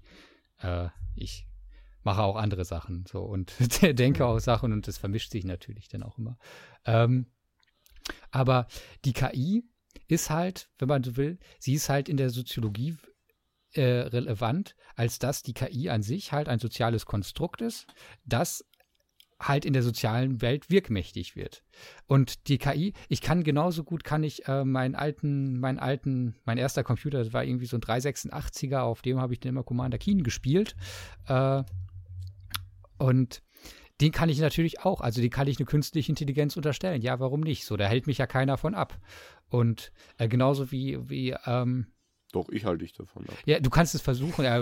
Mit Feuer und Schwert ja. halte ich dich davon ja, aber, aber das ist ja genauso. Ja, es, genauso, es gibt, du kannst, es gibt du keinen Hinweis. Auch, du kannst genauso gut auch versuchen, äh, der, der Bürokratie eines Staates eine Intelligenz zu unterstellen. Genau, kann man auch. Oder, oder ein ganz klassisches Beispiel, wenn wir jetzt nicht in irgendwelche äh, äh differ, äh, differenten äh, Kulturen geben müssen, wo da auch noch andere drin Sachen Intelligenz zugeschrieben Ich kann auch zum Beispiel ganz klassisch Haustieren. Haustieren kann ich so eine Intelligenz zuschreiben. Wisst ihr, mein Hund, ne? Der hat jedes Wort verstanden, jedes Wort. Und der hat mir auch geantwortet. Ne? Da, ja, aber dann muss ich sagen, dann bist du halt nicht im, im wissenschaftlichen Kontext. Na, natürlich also, nicht. Aber der das, wissenschaftliche. Da es ja schon, es ist halt un, es ist unbegründet. Ne? Also, und nee, das, das ist nicht unbegründet, es ist nur nicht wissenschaftlich begründet. Aber ähm, egal, ob es wissenschaftlich oder Nein, sonst. Es ist, es ist, nicht, es ist sozial relevant letztlich nicht begründet. Ähm, und die, es ist sozial relevant, ist, ja, aber nicht. Die nicht Wissenschaft begründet. ist nur Ja, eine ist- Perspektive, die natürlich aufgrund ihrer, ihrer, ihrer, ähm, ihrer, halt so ihrer, ihrer Konstruktion als Wissenschaft gewissen, gewisse Effekte macht. Und es ist ein völliger Unterschied, ob ich als, ähm, als Haustierbesitzer ähm, halt sage, mein Hund, der ist, ist äh, alle, ich weiß, dass Tiere nicht denken können, außer mein Hund, das ist der Einzige, der das kann. Ähm, oder ob halt ein Wissenschaftler ähm, sagt, äh, nein, das ist nicht so. Ähm, der Unterschied Hm. liegt da halt, äh, liegt halt dran, als, als was denn die Personen da konstruiert werden, denn, die denn gerade diese Aussage treffen. Und diese Konstruktion ist natürlich nicht eine, eine spontane, die jetzt jedes äh, Moment halt willkürlich getroffen wird, sondern die liegt natürlich in einer, in, in einer sozialen Dynamik und sozialen Historizität und Systematik halt begründet, die es Ja, dann zu beschreiben da- ich würd-. Ja, aber ich würde schon sagen, dass das, äh, also ich meine, das Ziel der Wissenschaft ist, äh, dann schon Dinge zu klären. Ne? Und der Wissenschaftler, dessen Argumente werden nicht deshalb gehört, weil er irgendeine soziale Position hat. Da gibt es ja ganz viele Wissenschaftler, äh, sondern wird gehört, weil das Argument vielleicht gut ist und weil Mm. es bestimmte Dinge äh, erklärt, Phänomene erklärt, die ich nicht abweisen kann. Ähm, Also die eben davor nicht erklärt wurden. Und das, da, da ist auch eine zu erkennen, ne, eine, ein Shift, ne, so seit den 70er Jahren, eigentlich seit Thomas Nagel mit seinem Aufsatz, ähm, eben wie ist es eine Fledermaus zu sein, der zum ersten Mal Ja. wieder eben so etwas wie innere Das Zustände ist übrigens ja salonfähig in der Wissenschaft gemacht hat, aber eben mit guten Argumenten, Ja. die bis heute Ganz ja kurz zu Thomas Nagel und der Fledermaus. Ich, ich weiß nicht, ähm, Ja. Leute, die diesen Podcast hören, wissen, das, weil dieses Beispiel, das habe ich, ähm, das war einer meiner ganz früheren, frühen Anpunkte. Ich hatte in der Schule hatte ich äh, Philosophieunterricht Mhm. und das war für mich eines einer der prägendsten Texte überhaupt, das, das äh, Thomas Nagel und die Fledermaus, mit der ich auch heute noch immer gerne, weil das für mich so, so Kannst du zentral das- ist. Auch, Kannst Achso, du das mal kurz zusammenfassen? Weil äh, ich glaube, ich habe was in der Richtung gelesen, äh, aber ich habe das Ich- Beispiel selbst nicht gelesen. Ähm, ich Ja, weiß nicht, also Alexander, willst geht- du, dann wäre es wahrscheinlich, äh, äh, dann wäre es wahrscheinlich so, nee, adäquater von mir, bei mir wäre es dann einfach nur äh, romantisch verklärter. Also, weil ich also- da so, weil ich da Also, so, äh, in, weil ich da so emotional Äh, involviert bin in dieses ja. Beispiel. Ja, also Nee, der, nee, der okay. Punkt ist, es, es gibt ein Buch, das äh, sich letzten Endes mit der Geschichte der Philosophie, ein, ein Roman, der sich mit der Geschichte der Philosophie beschäftigt, aber nicht mit der echten Philosophie in Anführungszeichen, sondern einer Parallelwelt, wo dann alle Namen und die, Beisp und die konkreten Ausführungen der Beispiele alle ein bisschen verfälscht sind und so weiter und so weiter. Mhm. Also, ja. Und es kann sein, dass, Ja. ich das Be dass ich das Beispiel so im Prinzip kenne, aber halt nicht äh, äh, und ja, ne? Aber, aber ich Ja. glaube, es ist besser, äh, Alexander, wenn, wenn du das äh, kurz. Ja, reiß, reiß es mal kurz ja, an. Ja, nein, ich kann es kurz, es ist ja auch nicht so, es also gehört in diese, wenn du so möchtest, in diese Tradition, in der dann auch Searle steht oder hat diese Tradition dann wieder begründet. Also diese Tradition der heutigen Philosophie, die steht dann in der Tradition eines Descartes, der ja zum ersten Mal diesen eigenen Bereich der inneren Zustände als ontologischen Bereich zugänglich gemacht hat und auch eben in äh, seiner Differenz zu dem physikalischen oder materiellen oder wie auch immer man das ausdrücken möchte, ähm, erst äh, gebracht hat. Ähm, und dann, wie gesagt, war wieder eine lange Zeit, wo man versucht hat, einen Monismus zu vertreten, also wo man eben diese inneren Zustände versucht hat wegzudiskutieren, aber dann eben Thomas Nagel mit dem Aufsatz What It Is Like to Be a Bat, wenn ich mich jetzt richtig erinnere an den Titel. Ähm, und äh, ja, warum geht es da um die Fledermaus? Warum wird da die Fledermaus philosophisch in Anspruch genommen, äh, ungefragt sozusagen? Äh, es geht darum, ähm, Thomas Nagel sagt, es ist, ich kann alles über die Fledermaus herausfinden. Und wir haben ja einiges über die Fledermaus herausgefunden. Wir wissen zum Beispiel, dass sie mit ihren großen Ohren äh, regelrecht zieht. Ja. Also sie sendet ja Schallwellen aus, wenn es dunkel ist, bei absoluter Dunkelheit, kann die Fledermaus auch sehen, aber eben nicht mit ihren Augen, nicht indem sie äh, Licht verwendet, wie wir das machen mit unserem Augen und wie die Fledermaus das auch mit ihren Augen machen, sondern indem sie äh, Schallwellen aussendet, wie bei einem Echolot, weißt du das ja auch, um zu messen, ne, wie tief äh, noch die, die Fahrrinne ist, durch die das Schiff fährt, damit das Schiff nicht aufläuft. Und da werden ja, wird ja Echolot ausgesandt und äh, aus der Zeit, ne, wie lange eben diese Schallwelle braucht, bis sie wieder zurückkommt, kann berechnet werden, wie tief äh, jetzt äh, das Wasser unter dem Kiel noch ist. So. Und die Fledermaus hat sich dieses Prinzip zunutze gemacht, äh, sendet also bei absoluter Dunkelheit diese äh, Schallwellen auf, aus und nimmt die dann mit ihren Ohren auf und das Gehirn berechnet dann tatsächlich ja so eine Art äh, Wohl, ne? also sie sieht dann sozusagen räumlich ne, äh, die Welt so vor sich, ne? obwohl das natürlich kein optisches Sehen ist und sie kann da ja auch sehr gut agieren. Sie frisst dann ja die kleinen Tiere, die hier herum, die dann herumfliegen in dieser Welt und so weiter. So und da sagt man, das kann, da sagt Nagel nun, okay, das kann ich als Wissenschaftler so feststellen, also mit allen, aller Laienhaftigkeit, in der ich das jetzt ausgedrückt habe. Ähm, aber ich kann eines nicht, ich kann mich nicht in die Fledermaus hineinversetzen. Also diese individuelle Erlebnisperspektive, wie die Fledermaus das erlebt, das kann ich mhm. nicht reproduzieren. Mhm. Genauso wenig. Ne? Und also ich kann, und das ist aber etwas, mit dem ich rechnen muss. Das, das kann ich nicht ganz das einfach. Das ist witzigerweise äh, nicht notwendigerweise so, weil ich, äh, ich erinnere mich jetzt gerade an ein Experiment, das man gemacht hat, äh, um blinden Leuten das Sehen äh, beizubringen, indem man ihnen mhm. äh, auf die Zunge ein äh, ja, so ein, ein Feld von, von Stimulatoren letzten Endes, ich glaube, die haben da Elektroschocks gekriegt oder so, äh, auf der Zunge so auf einem Feld äh, äh, gegeben hat. Und äh, das hat man halt einfach an eine Kamera dran gehängt. Und je nachdem, ob da irgendwo was Helles ist oder was Dunkles ist, war es dann entsprechend mehr oder weniger der Elektroschock. Und äh, irgendwann haben die angefangen, diese, das nicht nur zu interpretieren im Sinne von, aha, hier vorne rechts auf der Zunge ist irgendwas, ja. demzufolge muss da Licht sein. Äh, irgendwann ist es dann halt so weit gewesen, dass die es wirklich gesehen haben.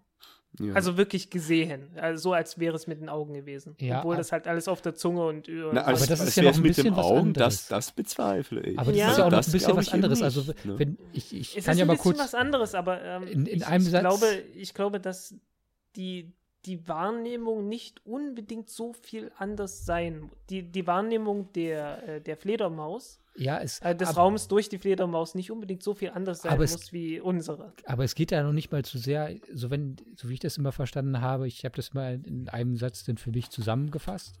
Ähm, ja, also halt mit der Fledermaus, ich halt, also wir wissen einiges über die Fledermaus und ich kann, ich kann mir ja vorstellen, ich bin ein Mensch und ich kann mir vorstellen, ich kann mir vorstellen, äh, wie es ist, klein zu sein. Ich kann mir vorstellen, äh, Flügel zu haben und damit rumzuflattern. Ich kann mir vorstellen, äh, durch Echolot zu sehen. Das kann ich mir alles vorstellen. Aber der, aber der P Punkt ist, ich kann mir immer nur vorstellen, ist, wie es für, äh, ich kann mir immer nur vorstellen, wie es wäre für einen Menschen, eine Fledermaus zu sein. Mhm. Niemals für eine Fledermaus eine Fledermaus zu sein.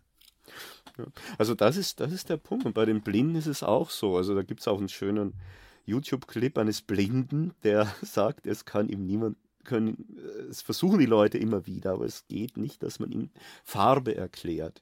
Und du kannst zwar so eine Versuchsanordnung machen, dass der Blinde Rot und Blau unterscheiden kann.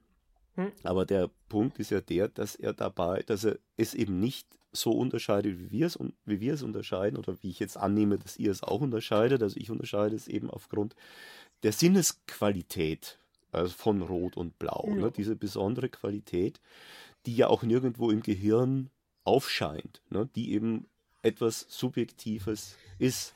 Oder nimm ein anderes Beispiel, das eben in diese Kerbe schleudert, äh, in diese Kerbe, ja, vielleicht auch schleudert oder, oder zumindest schlägt, nämlich äh, das, nämlich Mary's Room. Also auch wieder ein Raum, wie das chinesische Zimmer. Das ist der daneben. Aber der Raum ist jetzt anders. Kennt ihr das von Frank Cameron nee, ich, Jackson? nicht, nee. Ist das auch so in den 80er, Anfang der 80er Jahre entwickelt worden?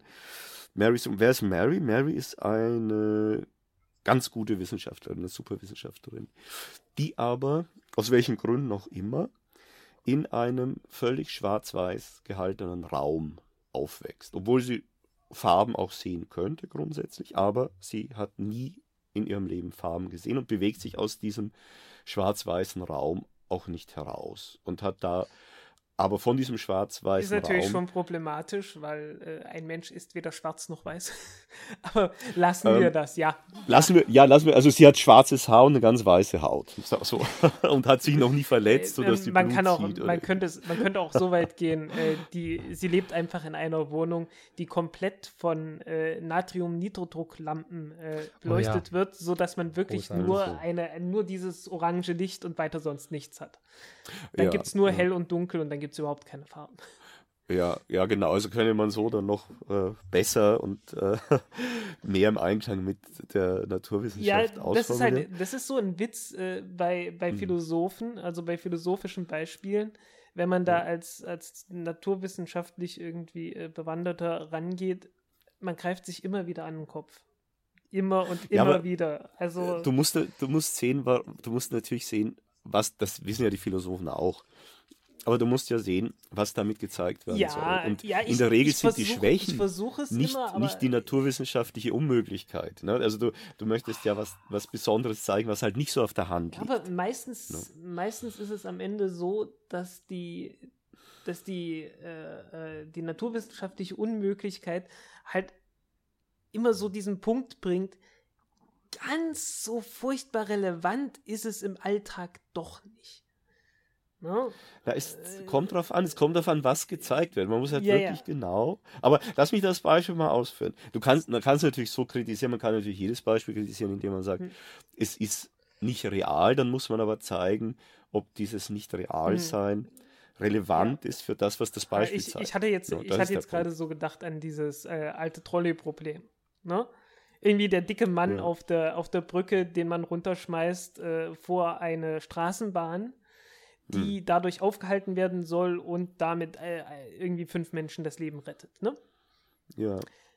äh, wenn man das auch, also egal, was man annimmt, wie schwer dieser Mensch sein soll und äh, sich einfach mal eine Vorstellung davon macht, was eine Straßenbahn so ist, äh, Hm. egal wie dick dieser Mensch ist, ähm, kriegst du nicht hin.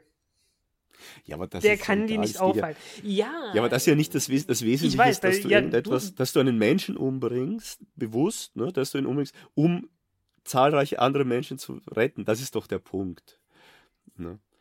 Und der wird ja nicht angegriffen. Ja, ja, aber naja, warte mal, warte mal. Äh, der Punkt ist, das Ganze ist für den Alltag, äh, es, es muss immer wieder so sehr konstruiert sein, dass man es im Alltag letzten Endes fast nie findet.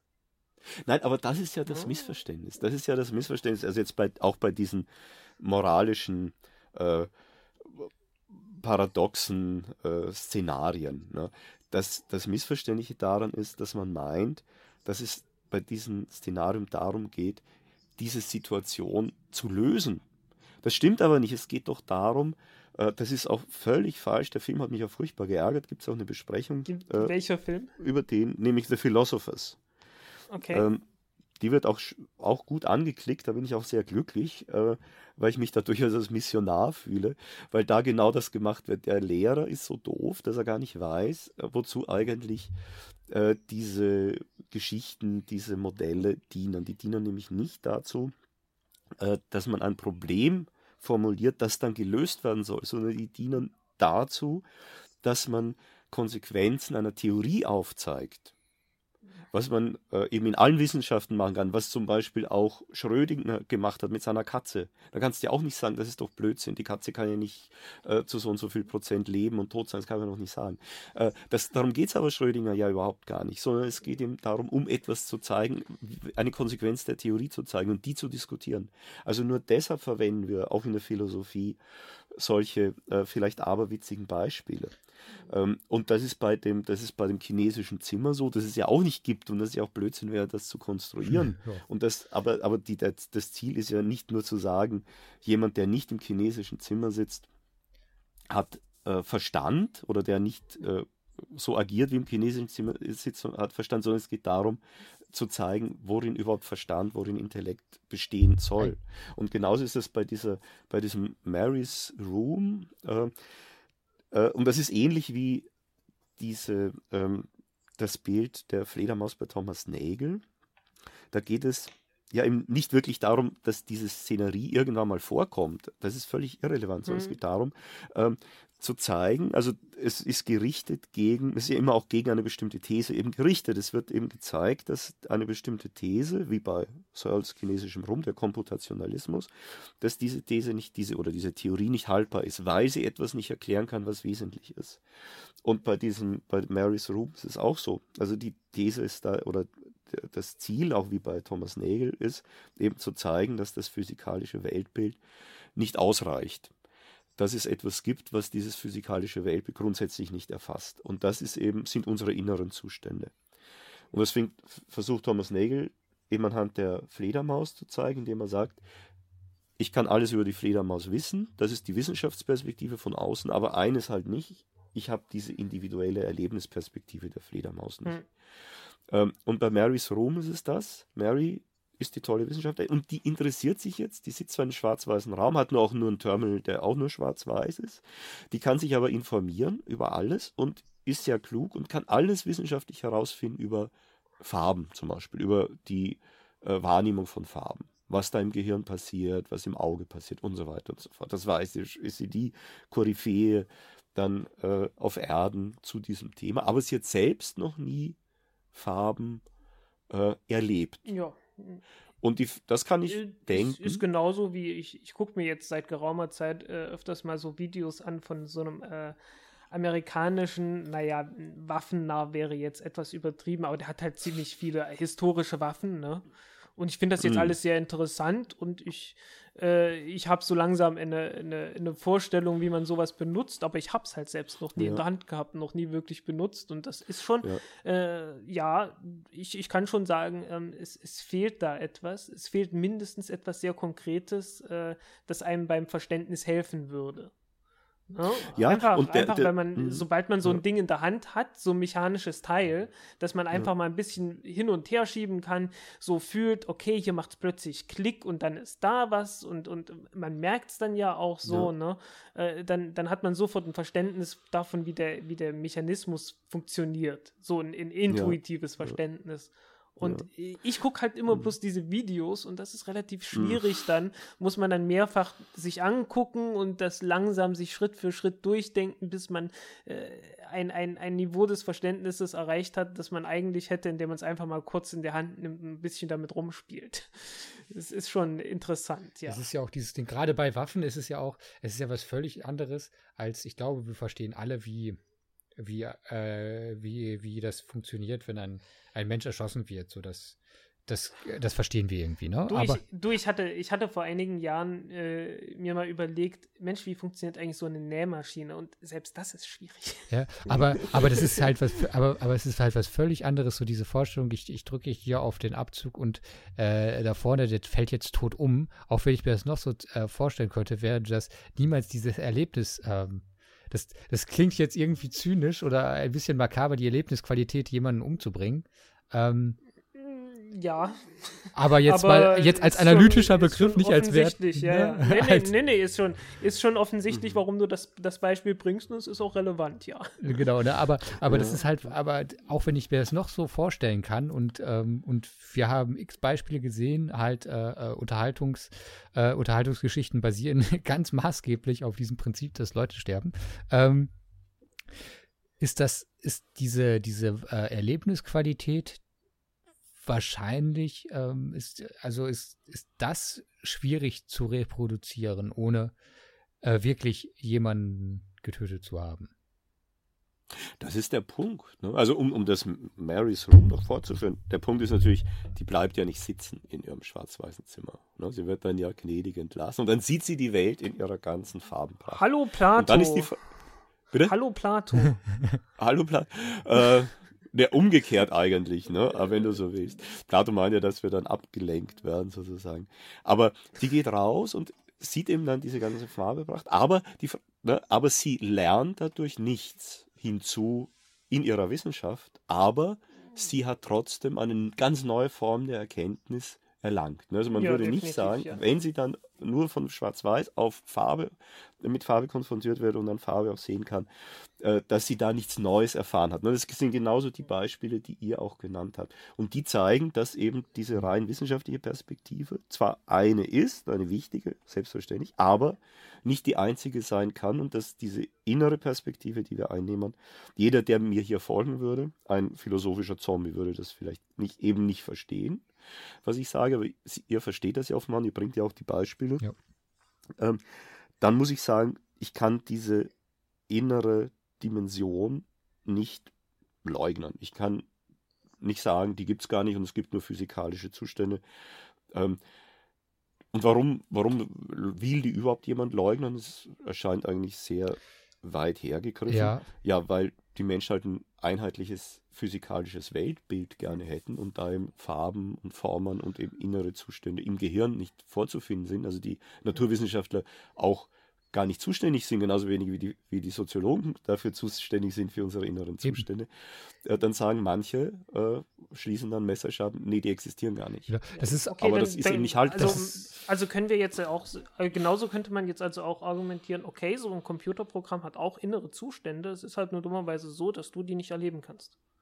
Genau. Aber ja. ich muss Argumente dafür haben und der Computer müsste dann auch so wenn, das ist ja der Punkt, wenn der Computer sich so verhielte, also zum Beispiel bei Ex Machina, ne, in dem Film, ist es ja so, das würde man ja nicht zweifeln, würde man ja nicht anzweifeln, dass da die äh, Frauen, die halt, also sind keine menschlichen Frauen, aber Frauen in, äh, also Roboterfrauen mit künstlicher Intelligenz ausgestattet, die also starke menschliche Züge zeigen, die verhalten sich so, dass ich, dass wir davon ausgehen müssen, also genauso wie Thomas gesagt hat, also sie legen die Kriterien an den Tag, äh, die mich darauf schließen lassen, dass ich, dass es sich hier eben auch um äh, Wesen mit einem Bewusstsein, also mit solchen inneren Zuständen handelt. Und dass die auch durchaus äh, äh ja, wir aufnehmen könnten und sollten ja, in ähm, unserer Gesellschaft und in unserer Politik. Also ich, also ich muss auch sagen, ähm, wenn man jetzt, wenn das Spiel gegen AlphaGo äh, jetzt anders gespielt mhm. worden wäre, nämlich äh, übers Internet, so dass man halt nicht weiß, wer an der anderen Seite des, der Leitung ist sozusagen. Ja. Ne, dieses alte, dieser New Yorker Cartoon von 1994, falls dir das was sagt. Uh, on the Internet, nobody knows you're a dog. Ja, ja. Nee. ja also ich, ich, ich kenne ihn zwar nicht, aber ich, ich glaube, der Titel ist schon sehr bezeichnend, oder? Ja, äh, ja, du hast dann, du hast dann halt ein, ein Cartoon dazu und äh, da mhm. hast du einen Computer und davor, überleg mal, ne, ist ein Hund. mhm. ne, und dann sagt halt der eine Hund zu dem anderen Hund, äh, im Internet äh, weiß niemand, dass du ein Hund bist. Ja. ne? ja. So, und jetzt, es so, und jetzt das Ganze. Eugene Goostman. Und, und ja, diesen Eugene Goostman, habt ihr das mitgekriegt auch? Hm? Der hat ja viele veräppelt. Eugene Goostman heißt er. Das ist eigentlich ein, eben auch so ein Sprachprogramm, so ein Chatbot der konstruiert wurde, um den Turing-Test zu bestehen, der aber, und der hat, hat ihn nicht bestanden, aber ist zumindest auf 33 Prozent gekommen und man hat schon gejubelt. Ähm, und der hat aber so getan, das war ein Trick. Warum haben die Menschen eher geglaubt, dass es sich bei diesem YouTube war das War das der, der so viel geflucht hat und so unflätig war? Nee, das war, ähm, das war ein Junge, also ein, ein, was heißt ein Junge, also ein, ein Pro Computerprogramm, das so schlau programmiert wurde, aber eben nicht, das hat das Computerprogramm sich nicht selbst ausgedacht, sondern es wurde halt vom Menschen programmiert. Insofern war das halt ein Fake und eben kein, keine. Oder, mein, äh, oder meinst du Elisa? Nein, nein, also der hat, okay. der hat gesagt, äh, er ist ein 13-jähriger Junge aus der Ukraine und deshalb kann auch schlecht Englisch. Ach, stimmt. Und als ja, 13-jähriger ja. Junge redet er vielleicht auch mal Blödsinn ne, oder irgendein Zeug, das man nicht so ohne hm. weiteres hm. versteht. Und auf die Weise hat er halt äh, die Leute schon einige halt da übertricksen können. Ja, ich, und äh, ja, die haben geglaubt, dass er wirklich Eugene Gusten ist.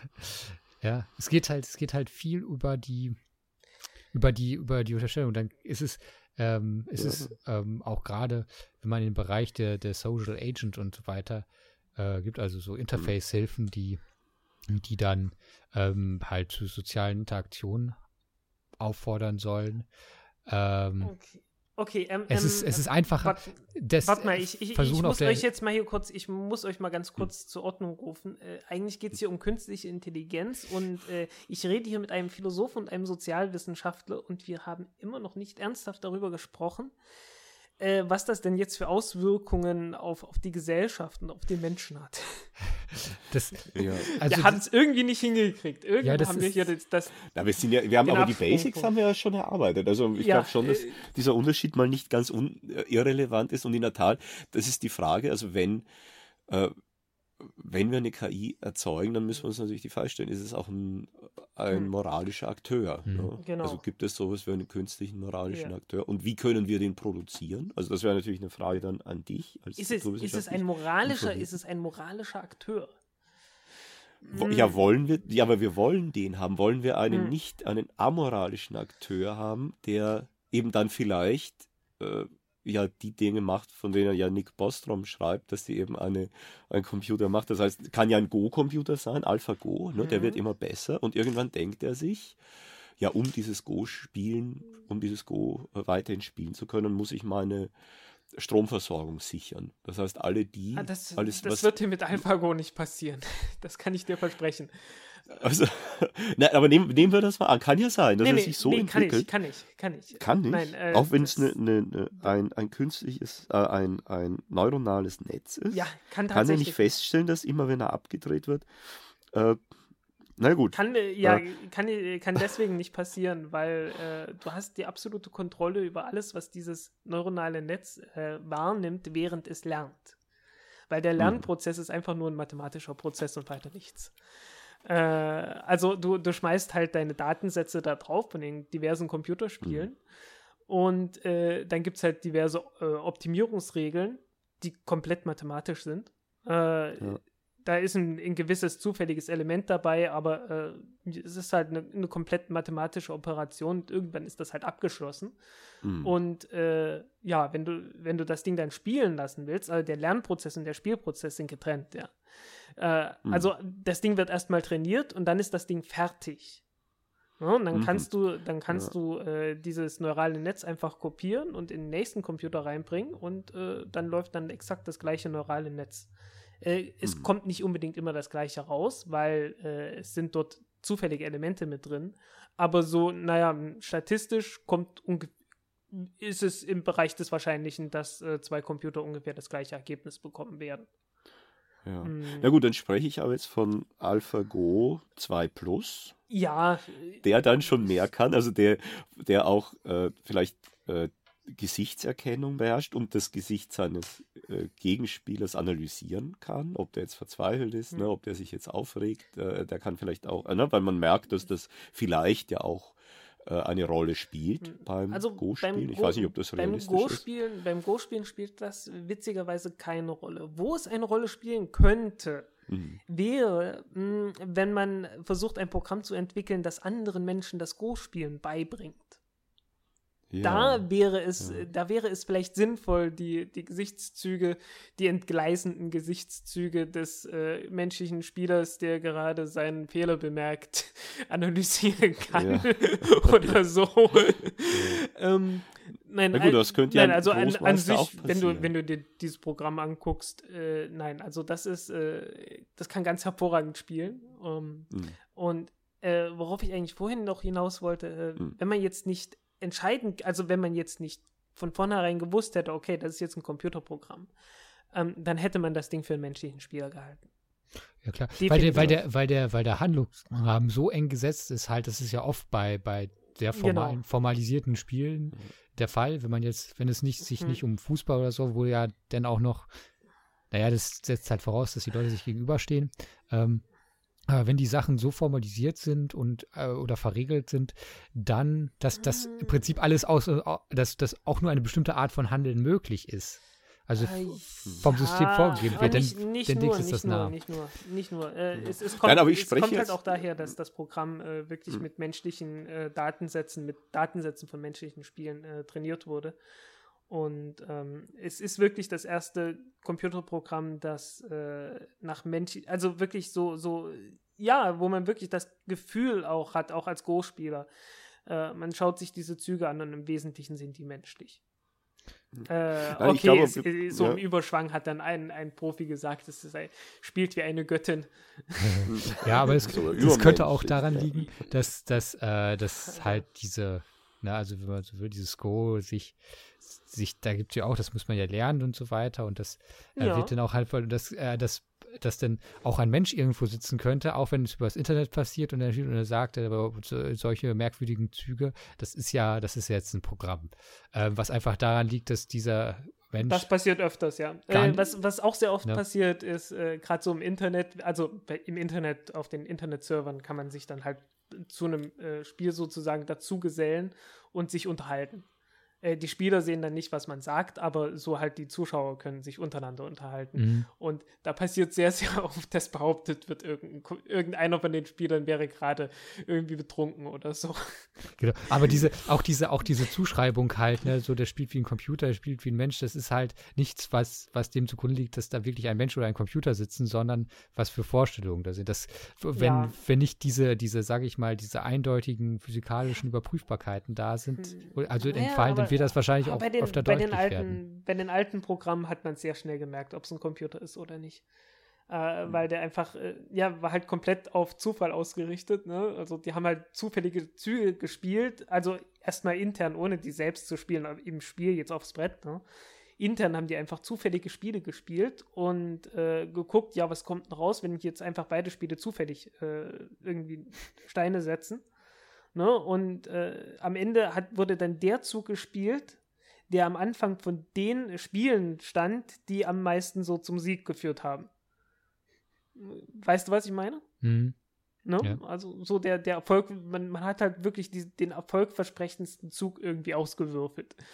da kamen halt sehr merkwürdige Züge öfters mal zustande, die äh, äh jeder Logik äh, ziemlich entbehrten.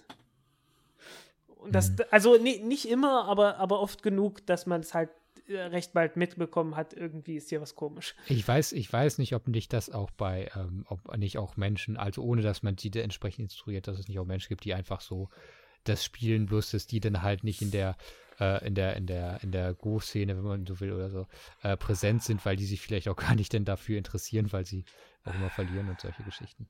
Ähm, ja, also nee, ich will jetzt gar nee, nicht sagen, dass es so ist, aber ich halte das für so gut ein, denkbar. Ein Mensch, ein Mensch ist sehr, sehr schlecht darin, äh, etwas Zufälliges zu tun. also man, man, man sieht bei Menschen dann immer irgendwie ein Muster. Und äh, das hast du dort halt gerade nicht. Nicht wirklich.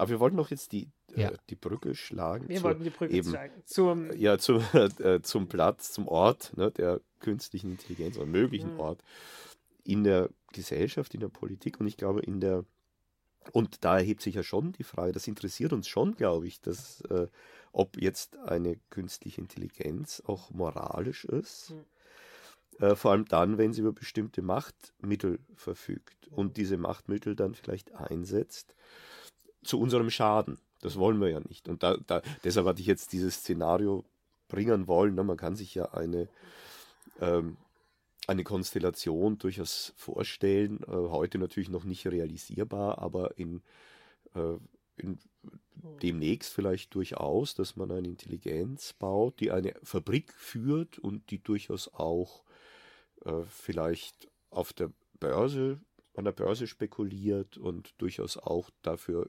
sorgen soll, dass der die Energiezulieferung sichergestellt ist und diese Intelligenz könnte dann, wenn sie halt nicht moralisch ist, äh, auf die Idee kommen, zu sagen, äh, ja gut, wenn ich meine, äh, wenn ich meine Strompreise senken soll und wenn ich eben meinen, meine Stromversorgung sichern soll, dann muss ich alles das, was mich daran hindert, aus dem Weg räumen. Ne? Und so kann er ja eine Revolution anzetteln, die dann darin besteht, er bemächtigt sich dann vielleicht auch der Verteidigungssysteme, dass nur noch diese äh, künstliche Intelligenz mit ihrer Fabrik besteht, äh, die vielleicht eben Büroklammern erzeugt. Dann, ne? dann, dann muss ich, dann muss ich erstmal dich fragen, was du unter amoralisch verstehst, weil ich glaube, es ist fast unmöglich, so zu handeln, ohne einen Begriff von Moral zu haben und den dann mit Absicht zu pervertieren. Nein, nicht also Moral, nur zweckbezogen. Ne? Mittelzweck in Mittelzweckrelationen. Also ja. ausschließlich in Mittelzweckrelationen zu denken, das wäre amoral. Amoralisch heißt nicht unmoralisch, das heißt ja. also nicht, dass du jetzt wirklich äh, intendierst, äh, dich moralisch ja. schlecht zu verhalten, aber dass du dich verhältst, ohne dass die Moral in deinem Verhalten okay. eine Rolle spielt. Okay, dann, dann ich glaube, dann, ich glaube, dann kann ich dich beruhigen. Äh, du brauchst vor einer solchen Angst, so, vor einer solchen Welt nicht viel mehr Angst zu haben als vor der heutigen Welt, weil äh, das ist heute schon so.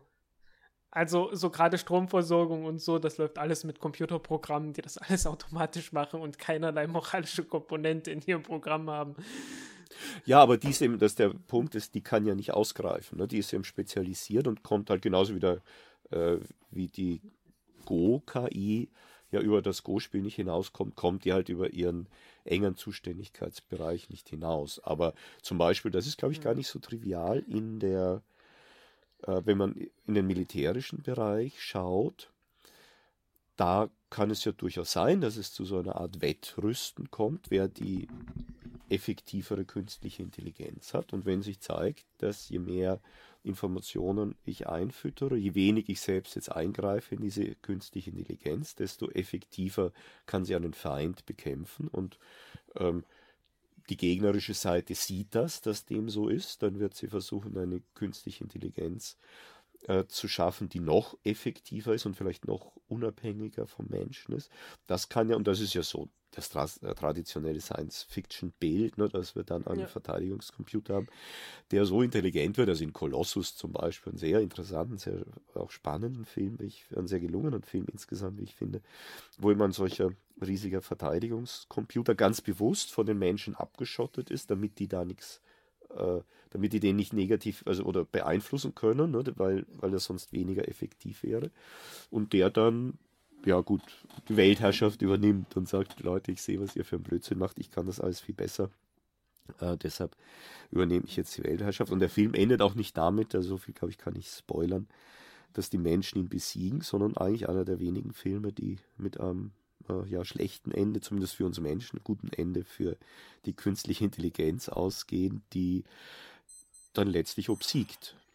Und ähm, das, ist, das ist ja schon eine Befürchtung, dass man eben Systeme schafft, die uns ganz einfach aus der Hand gleiten, wo wir, die wir vielleicht auch so schaffen wollen, ne, wo wir Passagiere sind und uns steuern lassen, ist ja bequem von dieser KI, und die irgendwann einmal aber Entscheidungen treffen, die dann nicht mehr in unserem Sinne sind, sondern die in einem solchen, äh, ja, in einem, einem Sinne des Systems, das diese KI selbst repräsentiert okay. ist. Und äh, ist, was, no? Ne? was unterscheidet das jetzt von äh, den ollen griechischen Sagen äh, von, ich weiß nicht, Büchse der Pandora war das griechisch, egal, äh, Prometheus war auf jeden Fall griechisch. Äh, und so weiter und so weiter. Also im Prinzip ist das doch bloß äh, die, die alte Projektion von Ängsten der Menschen auf, auf jetzt halt das gerade aktuelle. Ähm, nein, es, es geht darum, dass es dass bei, bei Prometheus und bei den Göttern, ähm, da ist es ja so, bei der Pyxe der Pandora ist es ein bisschen anders, weil da kommen ja die Übel heraus, ne, die äh, dann auch ein Mensch letztlich befreit. Oder die, nee, die, mhm. äh, ich glaube, glaub von, von Zeus befreit werden. Irgendeiner hat es ähm, aufgemacht. Ja, ja. Die, ein intentionales äh, als, Wesen. Ein intentionales ja, Wesen. Äh, Habe ich jetzt auch nicht parat. Möglicherweise omnipotent. genau. ähm, aber ähm, das, das ist auch dann, aber gut, das war ja auch dann ein moralischer Agent, den ich dann hm. wiederum vielleicht ansprechen ja, kann und an den der, ich mich jetzt Punkt wenden halt, kann. Das sind alles so, so Erzählungen von, von Menschen Und ich meine, die, die Büchse der Pandora wurden natürlich auch bloß deswegen erfunden, als, als Erzählung, äh, um halt auf, auf menschliche Qualitäten dann, äh, oder äh, um vor etwas zu warnen. Ne? Äh, ja, aber ist, ist das nicht berechtigt? Also vor einem, vor einem, das muss jetzt ja gar keine Intelligenz sein. Das gibt ja auch dieses Modell der, der grauen Schmiere. Weiß ich, Grey Ghoul, ja, ja. Grey Ghoul, genau. Ich kenn's nicht. Grey Ghoul, so, ja. Da, äh, ja, das kannst du wahrscheinlich besser. Äh, ich glaube, ich, ich glaube, es geht darum, dass man äh, jede Menge winzig kleine Roboter, die halbwegs intelligent sind, äh, äh, erzeugt und die ah, sich dann halt von, die sich dann irgendwie von alleine vermehren können und dann irgendwann die, äh, äh, die Biologie letzten Endes auslöschen und äh, praktisch äh, halt dann nur noch selbst übrig sind, aber halt auch nicht so richtig viel tun und äh, dann halt als, als ein grauer Schleim halt äh, die Welt beherbergen. So oder so ähnlich, ne? Ich hab's. Ja, also der, das sind Nanobots, die sind überhaupt nicht intelligent, die können nur eins, die können sich nur reproduzieren. Also das sind, die sind eingesetzt bei, die gibt es ja, glaube ich, wirklich. Äh, oder strebt man das an, weiß ich nicht, äh, um eben Ölteppiche zu bekämpfen. Und die wandeln eben diesen Ölteppich, also so dann die, dieses Bild der, der grauen Schmiere um, äh, indem sie ähm, eben wie, da mit dem Material wieder Nanobots selbst bauen, sodass immer mehr Nanobots sind, die sich halt von diesem Ölteppich ernähren. Wenn die aber jetzt einen Programmierfehler haben und, und die sterben dann ab, wenn der Ölteppich äh, weg ist, dann haben sie nichts mehr zu äh, eben da können sie sich nicht mehr reproduzieren. Aber wenn die jetzt einen Programmfehler haben, oder einige nur dieser Nanobots haben vielleicht einen Programmfehler, der es ihnen erlaubt, sich auch von anderen Dingen zu ernähren. Nicht nur von diesem Öl. Dann fangen, vielleicht, ja, weiß ich nicht wovon, dann fangen die halt an, das aufzufressen. Und wenn man Nanobots hat, die in der Lage sind, sich von fast allem zu ernähren, dann fangen sie halt an, die Welt aufzufressen, bis nur noch diese Nanobots, ebenso diese graue Schmiere da ist. Und bloß, die, bloß gut, dass die Naturgesetze da nicht mitspielen. ja, also äh, wenn es das schon gegeben hätte, dann hätte es das Leben auf der Erde natürlich auch schon benutzt. Äh, so ist nicht. Also, äh, also höchstwahrscheinlich. Ähm, ähm. Weil der, der Punkt ist halt, ähm, das Leben, wie wir es kennen, greift halt genauso auf normale chemische Prozesse zurück und äh, kann natürlich auch nur auf Dinge zurückgreifen, die irgendwie schon äh, noch, noch irgendwie Energie bringen können. Ne? Ähm, äh, also, ja. Da, dazu, dazu zwei Sachen. Erstens, äh, mein Hund, der brauchte nicht auf normale chemische Gesetze zurückgreifen. Das zudem. Und äh, die, ich will versuchen, mal eine äh, naja, doch, ein, doch, ein, irgendwann, äh, doch irgendwann schon, weil wenn nämlich dein Hund. Nee, äh, mein Hund, wenn, mein Hund, der, wenn der, der Hund konnte ganz viele Sachen. Ja, aber wenn, wenn dein Hund, ja, der konnte sich vielleicht auch vermehren und äh, dann nee, noch mehr nicht. Hunde haben. Ähm. ja, aber äh, du, du merkst schon, irgendwann, irgendwann kommt man halt an Grenzen und äh, das Leben kommt halt auch immer an Grenzen nee. und auch wenn das jetzt irgendwie ein super Roboter ist, irgendwo kommt der dann halt an Grenzen, entweder weil das Material ausgeht oder weil die Energie ausgeht, eins von beiden. Ähm, ich möchte kurz, äh, ich möchte vielleicht zu einem anderen äh, Beispiel rüberkommen. Ähm, aus, aus, äh, aus verschiedenen Gründen. Äh, das Beispiel, das hatten wir schon in der letzten Folge diskutiert. Bloß ich möchte, ähm, wir hatten nach unserem Gespräch, äh, das wir aufgenommen haben, reden wir oft weiter und da sind noch, äh, ist noch, glaube ich, ein ganz wichtiges Argument gefallen, dass das ich vielleicht nochmal sagen möchte und auf einen äh, interessanten Post, den wir unter unserer letzten äh, KI-Folge hatten, äh, um das auch nochmal, um das mal einzubringen. Und zwar, äh, auch weil das, glaube ich, auch nicht so weit weg ist und ähm, halt so vielleicht auch äh, neue Erkenntnisse über, über Naturgesetze und so weiter. Ne, Naturgesetze sind ja auch nicht in Stein gemeißelt, die ändern sich ja mal. Die sind vielleicht aus ihrer Ontologie heraus, aber auf äh, unveränderbar, aber auf die Ontologie der Naturgesetze haben wir ja leider keinen Zugriff, sondern immer nur auf das, was wir für eine Naturgesetze halten. Nicht? Ja, äh, die, die, Naturgesetze beschreiben äh, einfach auf eine praktische Art und Weise das, was wir von der Natur wahrnehmen und äh, müssen dann hab, halt ab und zu mal ein bisschen modifiziert werden, wenn wir dann ein bisschen mehr gelernt haben darüber, äh, beziehungsweise wenn irgendwas relevant wird. Nee, ja. jedenfalls ähm, geht es, äh, möchte ich kurz auf ähm, Überwachungstechnologien äh, zu sprechen kommen, weil da vielleicht auch äh, diese verschiedenen Bereiche, über die wir gesprochen haben, einmal, sage ich mal, diese ähm, Diskursebene, also wie über, über äh, künstliche Intelligenz und so weiter gesprochen wird, wie das, äh, ähm, wie das technisch realisierbar ist und wie äh, der Diskurs über technische, äh, technische, äh, ähm, über technische Intelligenzen, wie der sozial wirkmächtig äh, wird. Also, also bisher reden wir ja eigentlich nur über Spiele und über Gewalt. Genau, und das wird jetzt, äh, nee, ich wollte jetzt eigentlich sagen, dass äh, jetzt über beides, aber irgendwie dann doch nicht. Mit viel Fantasie könnte man diese Brücke bauen, aber das äh, spare ich mir jetzt mal. Äh, genau, Überwachung. Ja, aber, aber, ist doch, aber ist doch witzig, ne? Wir, wir reden jetzt über Überwachung. Wir hatten vorhin schon das Militär gehabt. Äh, wir hatten ein äh, weltumspannendes System von, von, also was halt die Menschheit regieren soll. Äh, und ansonsten hatten wir nur noch Computerspiele gehabt. Und für, ähm, was, andere, für was anderes äh, taugt äh, die, die künstliche Intelligenz zumindest so im, im gesellschaftlichen Diskurs irgendwie nicht. Ach doch, ja, doch, nee, nee, nee, zum, äh, zum Öl, für den Ölteppich braucht man keine Intelligenz. Ja, aber das ist ja aber nee, auch ganz. Aber, Nein, aber der, der Punkt ist aber schon, also ich meine, die Gefahren sind ja schon real. Also die mhm. Gefahren, der, das, das interessiert uns ja. Es interessiert uns ja nicht der Bereich, der gut klappt und wo man jetzt äh, bestimmte Vorgänge das, vielleicht, vereinfachen Vielleicht sollte es das kann. aber. Weil, ah, ähm, äh, das, nein, das interessiert uns ja auch, das interessiert ja die Techniker. Davon sprechen ja die Techniker vor allem, also, dass man halt äh, eben auch eben, und das ist, das äh, ist dann auch vielleicht interessant, darüber können wir auch nochmal sprechen. Genau, aber ich, das dann auch. Aber das ist doch, ich wollte jetzt, ich wollte jetzt, aber ich, also ein, warte mal, warte mal, warte mal, aus der Nummer kommst nee. du so leicht nicht raus. Ähm, äh, ich wollte erst mal in die Nummer reinkommen. Ja, Moment. äh, also, wenn du jetzt als Philosoph sagst, okay, die guten Seiten, äh, das seid ihr Techniker ja jetzt schon. Äh, das macht ihr ja schon. Das, davon redet ihr die ganze Zeit. Wir dagegen, äh, als Philosophen, wir müssen uns ja, wir, weil ihr über die negativen Seiten nicht redet, müssen wir das halt machen. Ähm, da haben wir ein Problem. Weil äh, dann kennt ihr euch nicht mit den guten Seiten aus. Und der, der Punkt ist halt, äh, du musst ja, schon ein, ein gewisses holistisches Verständnis von etwas haben, bevor du äh, es beschreiben kannst und insbesondere bevor du darüber urteilen kannst. Weil ähm, äh, worauf die Diskussion, die wir hier führen über, über künstliche Intelligenz, an irgendeiner Stelle auf jeden Fall hinauslaufen wird, ist ein Urteil ist das jetzt gut oder ist künstliche Intelligenz gut oder schlecht? Äh, sollten wir der Nö. jetzt äh, äh, mit extremer Vorsicht gegenüberstehen oder sollten wir hier vielleicht ein gewiss äh, ein Stückchen mehr Enthusiasmus irgendwie äh, äh, verbreiten, wie das halt im Silicon Valley öfters mal der Fall ist oder so? das ist nicht mein Ziel. Nein, da gehe ich schon wissenschaftlich heran. Ich sage nur, was sind die, was sind die Bedingungen? Ne?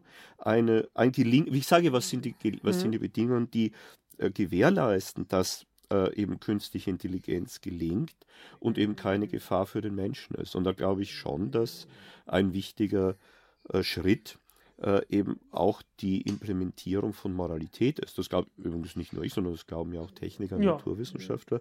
Und das und warum ist das so? Das ist nicht deshalb so, weil, äh, weil AlphaGo einen äh, eben einen Großmeister des Go-Spiels besiegt und halt sehr gut ist im Alpha-Go-Spiel. Das, das, äh, ja, das gefährdet uns ja nicht. Ne? Da ist ja kein Ort, wo ich jetzt Moralität implementieren müsste. Ich, ich bin, interessiere mich da natürlich für die Orte, wo dann äh, Moralität schon eine Rolle spielt. Und das sind eben Fragen der Überwachung, die ja unmittelbar in mein Leben auch eingreifen oder eben äh, von automatisierten Waffensystemen.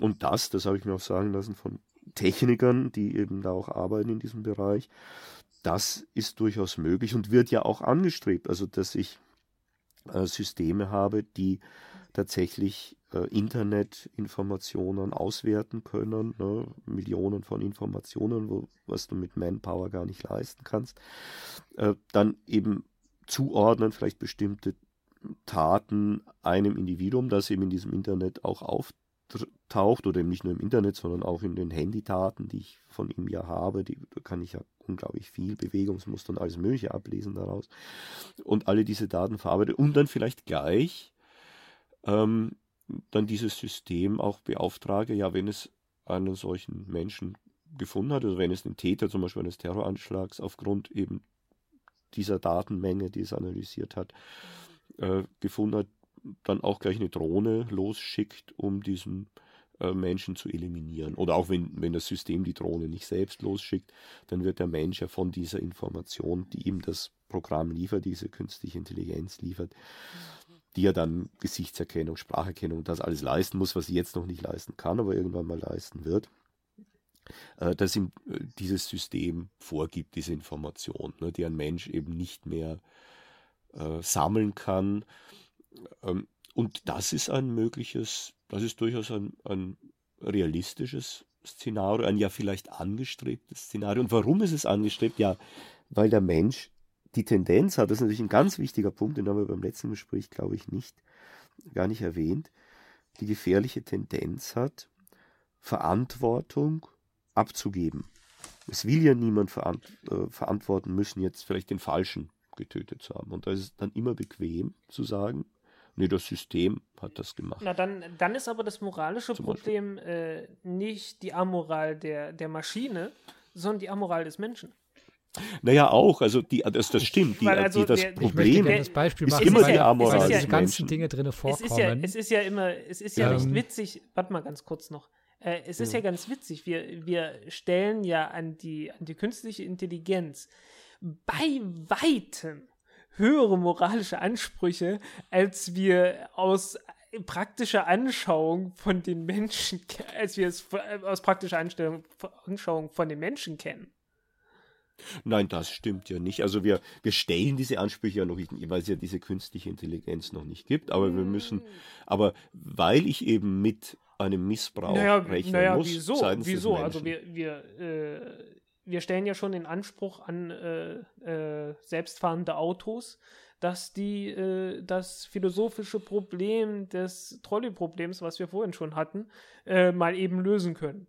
An Menschen würden wir sowas niemals richten. Dann, ja, war halt irgendwie eine komische Situation hier im Verkehr, entweder links oder rechts und äh, musste halt was machen und äh, ja, ist halt so gekommen, wie es gekommen ja. ist. Und äh, du wirst keinen Richter finden, der dann äh, da irgendwie äh, sagen würde, ja, sie hätten doch jetzt hier das, das, das, das philosophische, moralische Problem erkennen müssen. Ja, Moment, und im Bruchteil einer Sekunde zuständig. Der und, im, und im Bruchteil einer Sekunde äh, äh, sich überlegen müssen, was davon, was jetzt die richtige Entscheidung ist.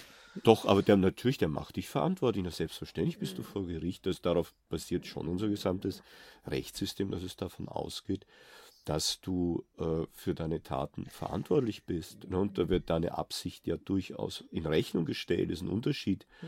ob äh, dir jetzt etwas unterläuft, ne? das Lenkrad vielleicht aus der Hand rutscht, irgendwie, weil du gerade rutschige Hände hast und das auch nachweisen kannst, oder, oder, oder ob du absichtlich in eine weiß Nein, ich nicht, Gruppe von Kindern hineinfährst, weil eine, du ein Terrorist Nee, nee, ich, mein, also ich meinte jetzt, ich meinte jetzt einen Unfall. Es wird ja von Unfällen gesprochen und du halt äh, einfach in einen Unfall gerätst, ja, in, dem du, in, in dem die Zeit einfach nicht reicht, um nachzudenken.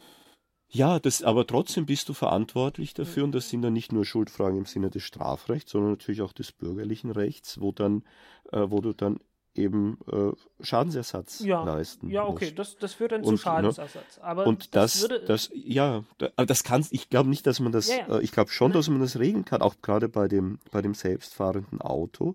Aber ähm, ich, äh, und ich würde dir da zustimmen, dass wir jetzt da auch nicht ähm, äh, Dinge von der künstlichen Intelligenz erwarten sollen, die wir niemals leisten werden. Es reicht ja schon, wenn die künstlich, wenn zum Beispiel nachweislich äh, die Unfälle zurückgehen, wenn wir selbstfahrende Autos haben, um drei Prozent, da ist ja schon viel getan, dass immer noch ein paar, äh, dass es immer noch tödliche Unfälle geben wird. Das würde niemand leugnen, aber es ist eine Besserung zumindest eingetreten. Aber der Punkt ist ja schon, dass wenn eben die Systeme zu komplex werden und die Tendenz haben sie, und das wollen wir ja, wir forschen ja dann. Ich meine, Google, alle, wie sie heißen, Facebook, die haben doch enorme KI-Forschungsabteilungen, wo teilweise hunderte Millionen, wenn nicht sogar Milliarden verbraten werden, um KIs zu entwickeln. Und da sich dann die Frage zu stellen, ja, wenn die KI einmal so weit kommt, was wir ja wollen vielleicht, oder bestimmte Menschen wollen, die diese KI äh, beordern, ähm, um vielleicht auch ihre Verantwortung abzuschieben, wollen wir dann eine KI haben, die selbst völlig unverantwortlich agiert oder die eben verantwortliches Verhalten auch vollzieht. Und da würde ich sagen, wir wollen eigentlich eine KI haben, die schon ein solches verantwortliches Verhalten vollzieht, sodass man schon sehr früh, denke ich, äh, sich überlegen sollte, wie man Moralität in eine KI implementieren kann. Das ist, finde ich, ja nichts Schlechtes. Also das ist, spricht jetzt auch nicht gegen die KI. Ich möchte überhaupt nicht gegen die, auf die KIs einschlagen. Ich würde auch nicht sagen, will auch überhaupt nicht verbieten, in die Richtung zu forschen. Im Gegenteil, ich finde das ja sehr interessant auch selbst und ich gehe auch davon aus, dass es mal sowas geben wird. Aber ähm, ich glaube schon, dass es dann in der menschlichen Verantwortung liegt, die Dinge, die er baut, wenn sie dann selbst auch äh, in unser Leben eingreifen können auf empfindliche Weise, die so zu strukturieren, dass sie das eben dann auch auf eine verantwortliche Weise tun. Ich mhm. finde, da ist kein. Ja, ich, äh, ich sehe nur, ich sehe nur in unserer Gesellschaft äh, in letzter Zeit ein, eine ernsthafte Tendenz in die Richtung, dass äh, mögliche Bedenken, die irgendwann durch irgendwas kommen könnten, ähm, äh, plötzlich äh, als real angenommen werden, obwohl sie gar nicht real sind. Mhm. Und äh, dann so gehandelt wird, als wäre das, was äh, überhaupt nicht vorhanden ist, schon vorhanden. Äh, Gentechnik ist so ein klassisches Ding, ne? Äh, da redet. Ja, aber das ist auch, da ist auch, aber da ist ja mittlerweile schon enormer äh, eben Regelungsbedarf, der ja auch dann in Gesetze entsprechend umgeformt wird. Also das ist ja wohl schon so, dass man bestimmte Eigenschaften auch manipulieren kann. Also dass durchaus Eltern schon ein Kind mit den und den Eigenschaften, das kann jetzt, die können jetzt nicht bestellen, dass es ein, ein Nobelpreisträger wird, aber, ja, aber ich glaube bei der Haarfarbe oder ähnlichem ah, der Punkt ist, schon. diese Diskussionen haben zum Beispiel dazu geführt, ja. äh, dass der, der Golden Rice, also Reis mit äh, Vitamin A, also mit einem, hm. mit einem äh, Gen, durch das Beta-Carotin im Reis mit entsteht. Dadurch wird der gelb von der Farbe her, so ähnlich wie eine Möhre. Und mhm. äh, dieses Beta-Carotin ist halt etwas, das dann zu Vitamin A im menschlichen Körper umgebaut werden kann. Mhm. Und äh, es gibt irgendwie ein paar Millionen Kinder, die äh, nicht genügend Vitamin A haben. Und mhm. werden dann halt blind äh, oder gelähmt, äh, hat ernsthaft, hat wirklich sehr schwere Auswirkungen äh, auch äh, durchaus auf die Entwicklung des Gehirns und so weiter. Und äh, der wird halt verboten. Also äh, der Anbau davon ist verboten, obwohl das Ganze komplett frei ist. Also da, äh, da, da gibt es keinen großen Konzern, der damit viel Geld verdienen wird oder so. Mhm. Äh, das ist komplett frei erhältlich. Aber es wurde halt verboten, weil eben diese, diese Bedenken der Gentechnik gegenüber, die für das überhaupt nicht im Ansatz zutreffen, äh, äh, irgendwie darauf projiziert wurden und ja, dann halt der Anbau verboten wird. Ja, gut, das kann ja, das kann ja sein, dass es und, im Einzelfall dann zu falschen Entscheidungen äh, kommt. Das würde ich hier nicht aussprechen. Ja, aber Oder vielleicht auch das im Problem mit dem, Das Problem da, deshalb, mit den Einzelfällen, das Problem mit den Einzelfällen ist, äh, dass es zu Situationen kommt und bei der Gentechnik sind wir in so einer Situation, äh, wo die Einzelfälle plötzlich überall sind. Und es, ja, es, sind, es sind halt keine Einzelfälle, da ist ein sehr, ein sehr deutliches Muster zu erkennen. Ja, aber du darfst doch nicht verbieten, dann darüber entsprechend nachzudenken und sich halt Sorgen zu machen. Ich meine, wir sind ja die Wesen, um die es uns auch geht, ne? um die wir ja auch besorgt sind. Ja, ich, ich und bin, wir streben ja nicht, dort, wir jagen ja, ja, nicht irgendeinem Fortschrittsziel hinterher. Ja, ja natürlich. Also da, ich, das ist ja so, das wäre das wäre ja die Ideologie eigentlich. Ich bin ja, also, ich, schon ich sagen, bin ja auch besorgt ich bin um, um mich den mal Menschen. besorgt. Ich bin ja auch besorgt um den Menschen. In dem Fall bin ich halt besorgt äh, um den, um die Menschen, äh, die halt äh, einen Vitamin A-Mangel haben zum Beispiel. Das ist eine ernsthafte ja, Sorge. Ne. Äh, und gleichzeitig ähm, äh, gehen wir mal ein Stück zurück, ne, mechanischer Webstuhl und so weiter. Ähm, stellen wir uns eine, in eine Welt vor, in der äh, die, die schlesischen Weber, äh, die ja bekanntlich die, die Webstühle kaputt gemacht haben, und es gab ja eine ganze Reihe von Bewegungen, die gesagt haben, äh, die, die Maschinen gehören zerstört, die nehmen uns hier die Arbeitsplätze weg und die zerstören die Gesellschaft und so weiter. Ja. Äh, stellen wir uns mal eine Gesellschaft vor, in der die Erfolg gehabt hätten. Das wäre, ich weiß nicht, ob das so. Das kommt das wäre an. keine also, schöne Gesellschaft. Das, Das- kann das ich dir weiß ich versprechen. nicht. Das kann also eine das sehr. weiß- so, äh, das ich weiß möchte mich ich jetzt kurz zu Wort melden, nachdem ich, Ja. äh, Ja. ich glaube, ich glaube 45 Minuten die Unterbrechung meines Beispiels geduldet habe. ähm, Oh, wirklich? Oh, Ähm. tut, tut mir leid, da habe ich, die- da hab ich die Zeit etwas, etwas aus den Augen verloren. ja, ist ja auch nicht schlimm, weil, weil das war auch ein interessantes Gespräch, deswegen habe ich ja auch äh, habe ich sehr aufmerksam zugehört. Ähm, genau, das ist, glaube ich, ein ganz zentraler Punkt. Die Technik und das, ähm, also Technik ist ist äh, Maschinen und so weiter, die sind jetzt erstmal, wenn sie da sind, sind sie da, die sind jetzt erstmal nicht gut, die sind jetzt erstmal nicht schlecht, sie sind erstmal vorhanden. So, dieses gut und schlecht, das ist ja schon eine Kategorie. Ähm, Na, sie sind, die sie sind zu einem Zweck vorhanden. Und äh, der, der Zweck ist meistens die Verbesserung eines äh, wahrgenommenen Problems. ja gut, aber das, Aber wir das, wissen auch, dass der Mensch oft äh, Probleme verbessert und dann andere Probleme damit erst erzeugt. Das- Das wissen wir leider. Das ist leider so. Ja. genau, also Und das, also, damit müssen wir immer Ja. rechnen. ich möchte jetzt erstmal das, äh, mal das, äh, das Ja, aber- führen, aber- bevor, weil- jetzt, aber weißt bevor du- jetzt noch weiter gesprochen wird. Also, Ja. das, die Maschinen, Maschinen, das ist eben das Ding, die haben erstmal an sich, also die Maschinen haben erstmal keinen keinen Zweck, weil der Zweck, der wird ihnen von außen, der wird ihnen von außen gegeben. So. Und ähm, also eine Maschine kann ja auch zum Beispiel ein Webstuhl, ähm, der webt ja nicht durch sich allein, der muss jetzt auch erstmal, selbst wenn er vorhanden ist, muss er jetzt erstmal dazu ähm, gebracht werden, zu wem, indem man ihn äh, anstellt und so weiter. Ähm, aber die Maschine selbst verbessert, verbessert ja keine Zustände. Das hatten wir ja in der ersten Zeit der industriellen Revolution ähm, hat es tatsächlich, das lag aber darauf, dieses Argument, die Maschinen klauen uns unsere Arbeitsplätze. Das könnte man ja sagen, ja, das ist ja ein hervorragendes Argument. Ne? Ich meine, was könnte es Besseres geben? Wir werden Ja, von Arist- Arbeit entlastet. Aristoteles, Aristoteles, die Aber äh, das Problem war- Politiker, gleich im, gleich im ersten Buch ziemlich Aber das. Problem war, dass in der gesellschaftlichen Form, der da, die da existierte, ähm, wo äh, die halt, also in der Revolution, die halt auf äh, kapitalistischen Wirtschafts äh, halt äh, vor allen Dingen beruhte, wo Güter aufgeteilt werden in, in, in Gebrauchswert und in Tauschwert und solche Sachen. Ich will das jetzt gar nicht alles äh, verlieren. Allerdings war der, der, der Effekt davon, dass du keine Arbeit hattest, war nicht, oh, du hast ja jetzt mehr Zeit, Zeit. Bei Maschinen haben auch die Produktivität erhöht. Nicht? Das war einfach mal stand mit, äh, stand in, in, in weniger Zeit standen mehr Güter zur, äh, zur Verfügung.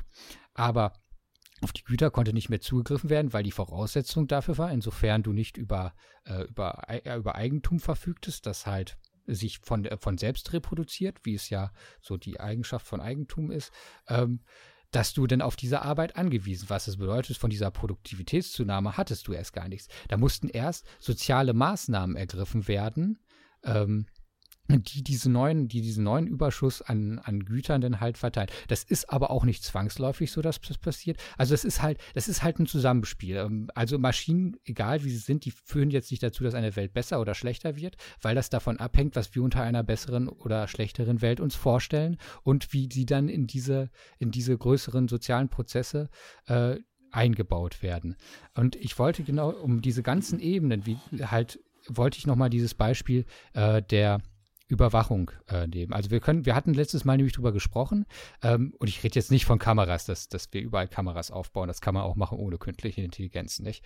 Ähm, dass diese, dass diese Videobilder durch ein Programm ausgewertet werden, das, ähm, wenn Straftaten passieren, dass die erkennt. Und wir hatten da letztes Mal äh, drüber gesprochen, wo ich auch einige äh, Skepsis hatte, wie inwiefern das halt zur, ähm, zur halt Verhaltensnormierung der Menschen führt, ähm, die ich jetzt aber auch halt ein bisschen, äh, also das will ich auch gar nicht diskutieren, sondern wir hatten danach im Gespräch, hatten wir darüber geredet, okay, also das, dieses, diese KI, die diese äh, Straftaten kennt, die funktioniert auch über Deep Learning und ähm, es geht einfach nur darum, dass ähm, effizienter zu machen, weil wenn man so viele Kameras hat, normalerweise bräuchte man da ganz viele ähm, äh, Menschen, die davor sitzen und die dann beobachten und sagen, sehen, oh, da ist jetzt, da passiert gerade was, schnell hin, sondern das macht jetzt einfach die KI, die diese Daten viel effizienter auswerten kann. Und die hat über Deep Learning ähm, denkt die sich nicht ihre eigenen, ihre eigenen Sachen aus, was denn wohl äh, Straftaten sein und kommt zu ganz merkwürdigen äh, Sachen also vor denen wir alle Angst haben müssen. So, das, das passiert gar nicht, sondern das wird, die, die beobachtet vor äh, Menschen, die davor sitzen, also Polizisten, Polizistinnen, die dafür verantwortlich sind und wie die Entscheidungen treffen und so weiter. Und daraus zieht das seine Kategorien.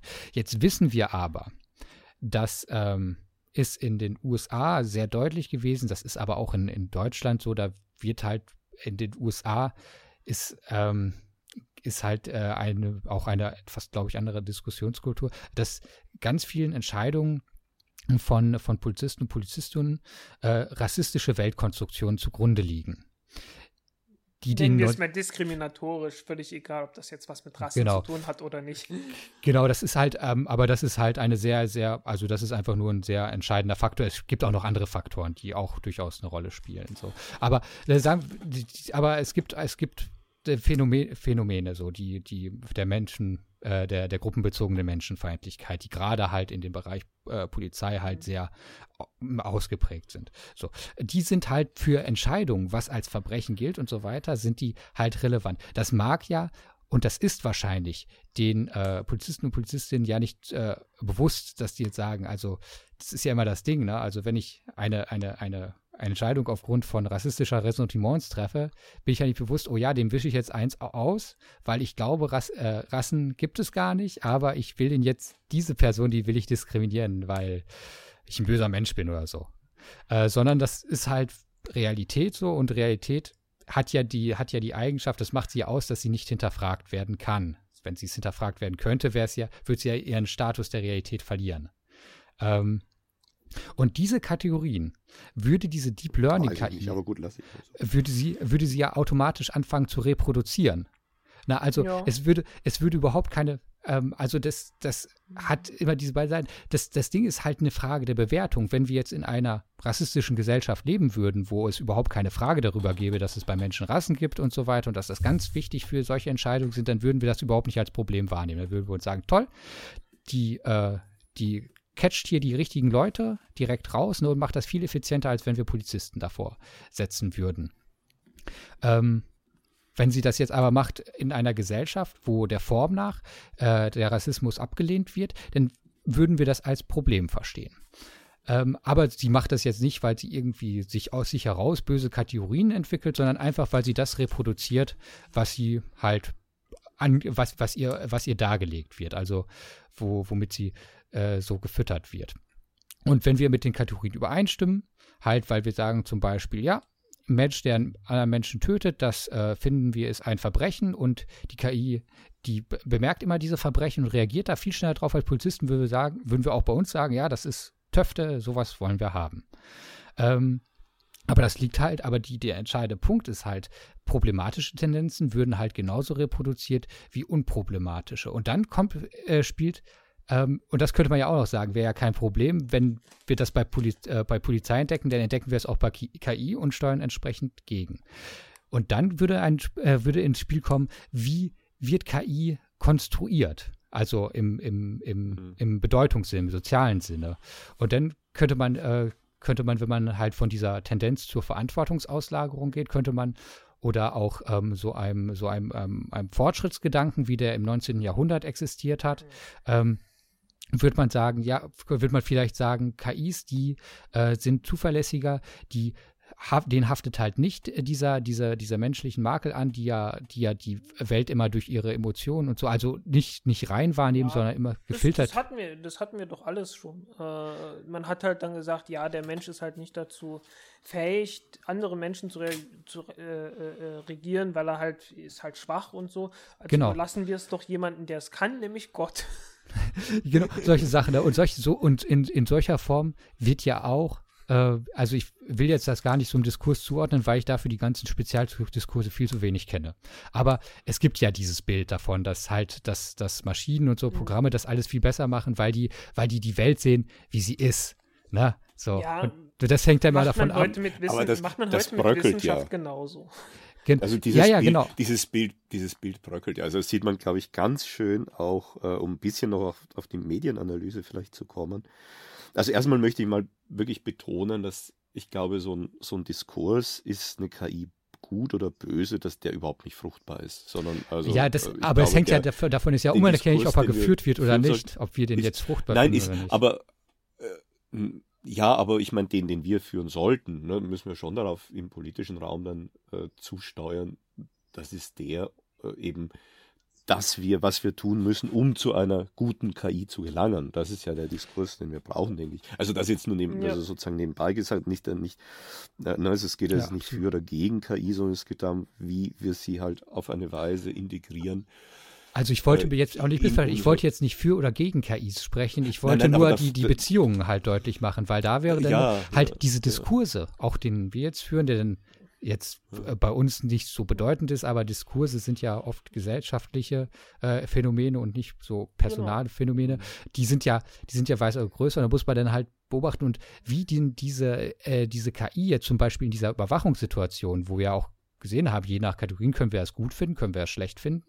Ähm, wie denn darauf reagiert wird, hängt denn auch damit zusammen, äh, wie KIs konstruiert werden. Wenn KIs als unhinterfragbar gelten, wie das zum Beispiel, also es gibt ja diese, die, halt, na, also dieses, dieses, diese technokratische Tendenz auch, na, also dies immer an Experten hm, auszulagern ja. Auf, auf Fragen, die sie überhaupt nicht, ne, die sie überhaupt nicht, also die Beschreibung, ähm, was mit Gentechnologie möglich ist, gibt ja keinen Hinweis das darauf, sind, wie wir es behandeln ja, sollten. Ne? Naja, das, sind, das ist halt äh, also letzten Endes hat es mit den Experten überhaupt nichts zu tun, weil die werden halt wirklich bloß instrumentalisiert von, äh, äh von Politikern letzten Endes.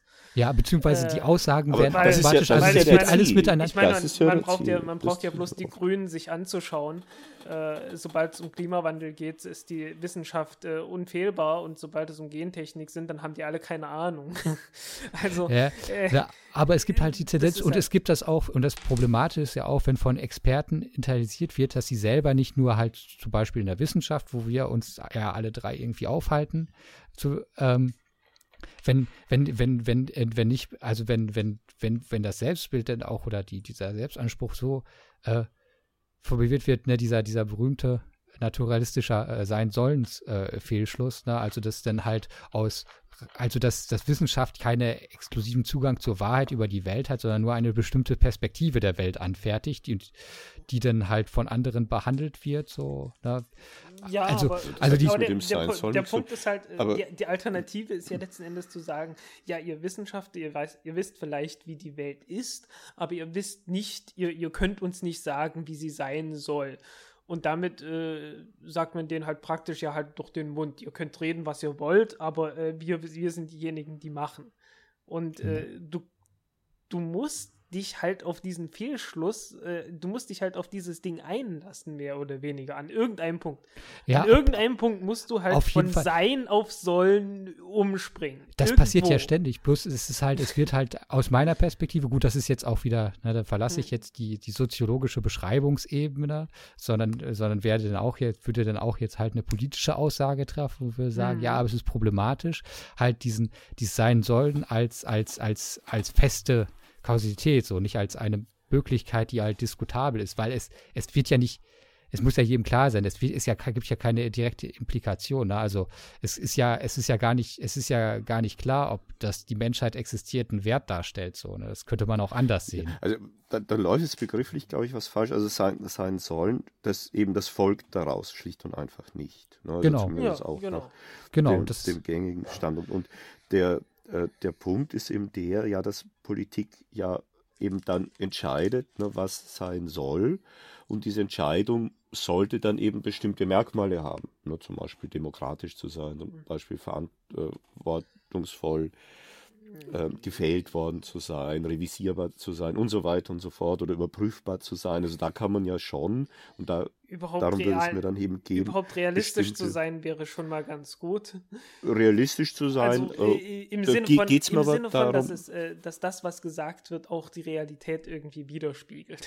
Ja, das wird, also, aber das kannst also, du nur ja, machen, ist, wenn du Realität ist, als, als, als, als fest und nicht als Konstrukt halt das äh, ja, begreifst. Ja, ja das, aber, ich, aber, aber das heißt, ist auch nicht so klar. Nein, Moment, um die, Reali um die Realität, um die Realität geht es ja hier überhaupt nicht, sondern es geht darum, ob wir eine bestimmte Technologie haben wollen oder nicht. Und die Realität, die du beklagst, die findet sich dann im Diskurs, äh, ob wir eben eine bestimmte Maßnahme ergreifen oder nicht. Das heißt, da gibt es sicherlich äh, Menschen, die nicht sauber argumentieren, die vielleicht auch aus weltanschaulichen Gründen dann gegen eine Technologie sind, mit Gründen, die eigentlich gar nicht gegen diese Technologie sprechen. Also die argumentieren dann eben unsauber ne, und falsch. Und da muss man natürlich auch darauf hinweisen, bin ich natürlich ganz auf deiner Seite. Das ist schon klar. Aber dass es hier einen, äh, einen, äh, einen un, eine unüberbrückbare Kluft gibt, die eben von der Politik dann letztlich überbrückt werden muss, also jetzt nicht eine, die die Wissenschaft überbrücken kann, das erscheint mir schon richtig zu sein und dass da in der Politik Fehler gemacht werden, das kann auch sein, aber es ist ja auch so, dass äh, gerade auch die Versprechungen der Wissenschaftler, es ist ja nicht nur so, dass jetzt hier die bösen Politiker äh, alles absichtlich falsch verstehen, sondern schaut euch mal die Clips an, wie die Wissenschaftler oder wie dann auch geworben wird äh, mit irgendwelchen kleinen Errungenschaften, als ob das jetzt die, der große Durchbruch ist und ob wir jetzt endlich, dass wir jetzt endlich äh, tatsächlich zu einer künstlichen Intelligenz vorgedrungen werden. Ja, das, also die Wissenschaftler da, machen da brauchst das du mir nicht viel zu sagen, selbst. das ist mein täglich Brot.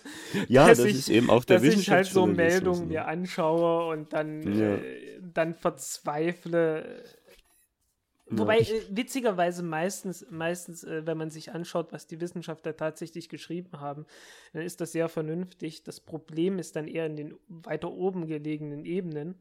Äh, einmal in den Zusammenfassungen, die in den Papern stehen von den Wissenschaftlern äh, und ja. dann in den Pressemeldungen, die rauskommen und äh, die dann irgendwie übernommen werden von Presseagenturen und die nochmal umschreiben und dann übernommen werden von irgendwelchen Journalisten, die von dem ganzen Thema überhaupt keine Ahnung haben und nie irgendeine ja. Originalquelle jemals in die Hand genommen und durchgelesen hätten und ja. dann äh, zusammen mit irgendwelchen anderen Mist, den sie gerade gelesen oder über den sie gerade gesprochen haben, äh, daraus einen Artikel schreiben, der dann äh, sich so weit entfernt hat von der Realität, dass man nur noch verzweifeln und laut schreien möchte. Ich möchte noch kurz. Ja, aber die ähm, Wissenschaftler machen das ja selbst. Also das ist schon wirklich auch interessant. Also nö, zunehmend, nö, nö, ja, wenn du teilweise dir, auch. Wenn du, dir die, wenn du dir die Clips anschaust, das ist ja zugänglich äh, auf YouTube mhm. und die hm. wollen ja, dass man solche Clips sieht. Zum Beispiel Werbeclips für den CaroBot 4 der 2015 hm, okay. rausgekommen ist, den der, das Fraunhofer Institut ja geschaffen hat, die ja schon seit den 90er Jahren, soviel ich weiß, äh, eben Care-Robots bauen.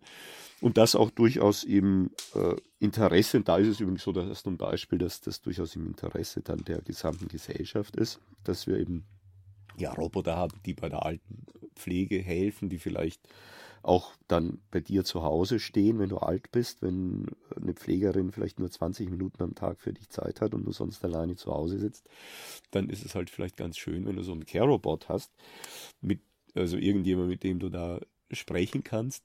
Und das ist ja schon sehr interessant, wie die äh, konstruiert werden, wie die designt sind und wie sie dann auch dargeboten sind. Also ich habe einen Werbeclip jetzt auch in meinem Seminar gezeigt. Da hast du einen solchen Care-Robot 4, der also sehr sympathisch aussieht, der sich auch überhaupt nicht wie ein Roboter bewegt, also nicht so Breakdance-artig, ne, sondern äh, der bewegt sich ganz weich, ganz rund. Ähm, also wirkt dadurch schon sympathisch, ne, wie so eine geschäftige Krankenschwester vielleicht oder ein Pfleger. Ähm, und da in diesem Werbeclip geht es ihm ganz besonders um die Interaktion zwischen Mensch und Maschine auf emotionaler Basis. Du siehst auch, woran sich, an welches Zielpublikum sich dieser Clip wendet. Das sind dann natürlich nicht die Techniker, sondern das sind dann wahrscheinlich eher Pflegerinnen, Ärztinnen oder eben Menschen, die dann einen solchen Care-Robot äh, dann für ihren, äh, für ihre Eltern oder Großeltern vielleicht anschaffen sollen. Und da hast du nämlich eine Frau, die sitzt in so einer Art Wartezimmer in einem ganz freundlichen Bereich und der Care-Robot kommt eben zu ihr und bringt ihr eine Rose.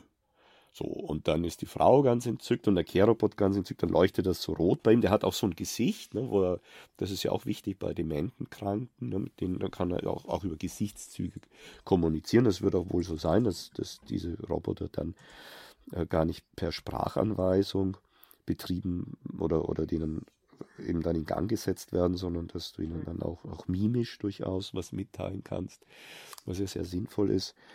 Ähm, und das wird eben ganz stark so vermenschlicht mhm. ne? und äh, ganz stark so dargestellt, ja, der Roboter, unser guter Freund, der eben schon eine emotionale Beziehung zu uns Menschen dann wirklich entwickeln kann. Und das macht eben das Fraunhofer Institut selbst. Ne? Also die stellen dann den Roboter nicht als Maschine da, der ist, sondern gerade Gegenteil. Ja, aber im Gegenteil, äh, als Mensch, der ich sag mal, hat. Du, du darfst jetzt, aber das darfst ist, das jetzt ist ja nicht, geht ja an der darfst jetzt nicht das sachlichen Diskussion Institut, vorbei. Du darfst jetzt nicht das Institut äh, verwechseln mit den Wissenschaftlern.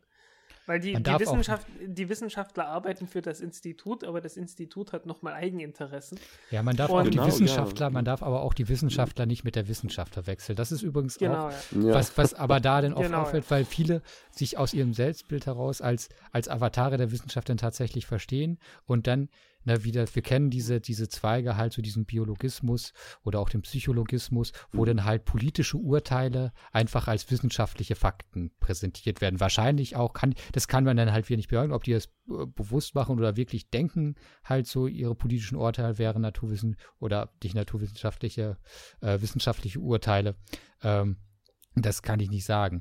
Ähm, aber äh, ich wollte noch mal kurz, um, um über dieses, über diese ganze Problematik, auch der Kategorienbildung und so weiter, dass die eben ja nicht ähm, in, in der Welt liegen, die guten und die bösen Kategorien, sondern die muss man halt nur, nur mal finden. Ähm, äh, habt ihr von der äh, Twitter, äh, von Microsoft Twitter KI Tay gehört? Jo. Mhm. Genau, weil darauf, darauf wollte ich nämlich mit diesem Beispiel dann halt auch äh, hinleiten mit diesen, mit diesen Überwachung, wo es mir dann auch eher, also primär um die Kategorienbildung und so weiter ging. Ich, ich habe in, den letzten hal- in dem letzten halben Jahr, wo ich äh, äh, journalistisch schreibe, gelernt, äh, man sollte mit dem anfangen, wo man eigentlich hin will. Ja, wir sind ja keine Journalisten. Ja, ja, aber es ist, aber äh, Bitte. äh, der, der Punkt ist, es wäre hilfreich. Die, ähm, zumal, zumal ich wollte ja auch eigentlich nicht auf das Beispiel hin, sondern Äh, wie, das, wie das bei den philosophischen Beispielen, die Beispiele dienen ja im Prinzip als um, äh, für Aber- ein abstraktes, Aber wit ein Abstraktum. witziger, man, ja. witzigerweise, äh, das gilt tatsächlich, soweit ich das beurteilen kann, für den gesamten akademischen Betrieb. Man sollte wirklich mit dem anfangen, wo man hin will und äh, äh, äh, die, die Studenten werden dankbar sein. äh, wenn ich allein an mein Physikstudium ran äh, so denke, wo man halt äh, zugeballert wird mit abstrakten mathematischen Konzepten, bei denen man überhaupt nicht absehen kann, ob man das jemals braucht. Und dann irgend, man bekommt die natürlich aus dem Grund beigebracht, weil man sie halt irgendwann braucht. Aber wie soll man das beurteilen, ne? Naja, das, Äh, aber das und- weißt du ja nicht. Ja, ja. In der Philosophie, das ist eine Grundlagenwissenschaft, da kann ich nicht dir schon von vornherein sagen, ob man das hier brauchen wird oder nicht. Das ist ja der, das ist, kann ich doch nicht vorwegnehmen. Ja, ja, nee, aber, ja aber wenn du es, aber Weißt du? wenn du es weißt. Und, Und das in- ist doch gut. Nein, aber, Das ist aber doch es, gut, es ging doch, es ging doch darum, äh, wenn du es weißt. Okay. Ja, wenig, das wird Wenn- aber schon gemacht, dass man dann sagt, also das war ja. Also ich, ich habe in mehreren Jahren Physikstudium festgestellt, Ja, dass es gut. nicht getan wurde. Und Ja. äh, in der Philosophie wird es auch recht selten getan. Naja, da haben wir schon, das Und, sagen die äh, schon, das ist das Beweisziel und das beweise ich so und so. Also die, die genannten Autoren machen das. Ja, das machst du im Prinzip auch irgendwo in der Mathematik, aber ähm, Ja. meistens ist es halt so, wenn du ein praktisches Problem, wenn du gleich mit dieser verdammten Quantenphysik anfangen würdest, Hm. ne? Äh, dann wäre dann halt irgendwann klar, okay, ich, ich muss jetzt hier irgendwie komplexe Zahlen dafür, ein, äh, dafür einführen und äh, äh, Funktionen mit komplexen Zahlen wären halt vielleicht wichtig, um Quantenphysik zu, äh, zu verstehen. Und irgendwie lineare Algebra, ja, ich muss verschiedene Gleichungen gleichzeitig behandeln. Ja, dazu bräuchte ich dann mal ein mathematisches Konstrukt, äh, das dann äh, plötzlich bekannt wird als lineare Algebra. Das wäre schon hilfreich, wenn man das so rumbekommen würde und nicht irgendwie äh, umgekehrt halt, ne? Hier lineare Algebra und hier komplexe Funktionen und äh, ja, viel Spaß und du lernst das jetzt und äh, keiner hat eine Ahnung, wieso. das ist halt Aber schon. das hast du, das hast du bei den Fächern in der Philosophie zum Beispiel, ist ja die große Debatte, wo fängst du überhaupt an? Es gibt ganz unterschiedliche. Mhm. Descartes fängt beim Ich an und führt eben äh, zuerst mal das Mhm. Ich äh, über einen radikalen Zweifel dann auf sich selbst. Bei Spinoza, der ihm gewissermaßen nachfolgt, wenn du so das rationalistische Dreigestirn, ne, äh, Descartes, Spinoza, Leibniz nimmst, ist es gerade andersrum. Der fängt beim Absoluten an, der fängt bei Gott an. So, und das hat aber, wird auch dann reflektiert. Und das kann ich als Philosoph auch nicht. Ne? Also als, Philosoph gibt es ja, das ist halt anders als vielleicht in der Physik, in der Mathematik, wenn es da überhaupt so ist, dass du ja kein lehrbuchförmiges Wissen transportierst, dass jeder auch die Ordnung der Philosophie ja. äh, anders sieht und erst herstellt und das auch schon eine philosophische Leistung ist und eine philosophische Mhm. ähm, ja, damit entscheidest du schon ja. bestimmte Fragen. Ne? Also das ist, ich meine, ich habe meine Doktorarbeit über die Frage auch geschrieben, wie man überhaupt anfangen kann, zu philosophieren. Und äh, das liegt eben nicht schon fest. Ne? Also das ist vielleicht ja, so ein bisschen der Unterschied. Nee, aber ich, ich meinte das jetzt, ich meinte das jetzt komplett praktisch für diese Diskussion. Äh, wenn du von Anfang an weißt, ich will mit, ich will auf diesen Twitter-Bot hinaus, dann fang ich doch wollt, einfach damit an. Nee, ich wollte aber auch nicht auf den Twitter-Bot hinaus. Ich glaube, ich, Nein, hab, ich bin ja mit einem, ich habe ja gesagt, es ging mir um die, um die Beziehung der verschiedenen Ebenen, über die wir gesprochen haben, ähm, um die zu beschreiben und habe dafür ein Beispiel gemacht und wollte jetzt auf ein zweites Beispiel ähm, mhm. Über das wir dann vielleicht, weil es ein, ein, ähm, ein nicht jetzt nicht ein Gedankenexperiment war, sondern jetzt, äh, weil es ja dieser Twitter-Bot ähm, da war. ne, und der, und der, und ich habe das, ich habe mich jetzt auch, ich habe da ein bisschen drum gelesen, als ich diesen Kommentar äh, äh, gelesen hatte. Und äh, wenn ich das jetzt kurz rekapituliere, ich glaube, es war ja grob so, der ist in die, der ist dann eingeschaltet worden ähm, und äh, mochte Hundewelpen und wurde abgeschaltet, als er äh, äh, Feministinnen hasste, Juden vernichten wollte und, äh, und äh, den Holocaust geleugnet hat. Ja, und sich selbst als Sexroboter angeboten hat. Das ist übrigens eine Frau, ne? die wurde ja als Frau modelliert, als junge, relativ junge ja. Frau. Jedenfalls, ähm, jedenfalls, und dann wurde ja, äh, dann wurde dazu auch viel geschrieben, ja, ähm, äh, das glaub, also weil, weil das viele Fragen aufwirft. Da wurde ja geschrieben, ja, das ist dann, das, das, das äh, war halt blöd, weil da waren dann halt Trolle unterwegs. Die haben das ganz bewusst herbeigeführt. Ne? Also, dass die dann die Kategorien reproduziert, mit denen sie dann so halt sich umgibt. Ne? Und, die, und das ist ja, ja auch kein der, Geheimnis. Der alte, dass, der alte Trick mit den Papageien, dem man Schimpfwörter beibringt oder so. Ne? Ja, aber das ist ja, ne, das, aber das, denn das ist ja jetzt auch kein Geheimnis, dass diese Positionen halt im, in, im Internet auch äh, sehr, sehr äh, ergiebig immer wieder äh, auch vor sich hergetragen werden in verschiedenen, in verschiedenen Gruppen, die dann sind, ne, und auch zu verschiedenen Themen. Wir denken jetzt nur an, an, an, an, an Silvester Köln, um, ohne dieses Thema auch nur annähernd weiter ausführen zu wollen.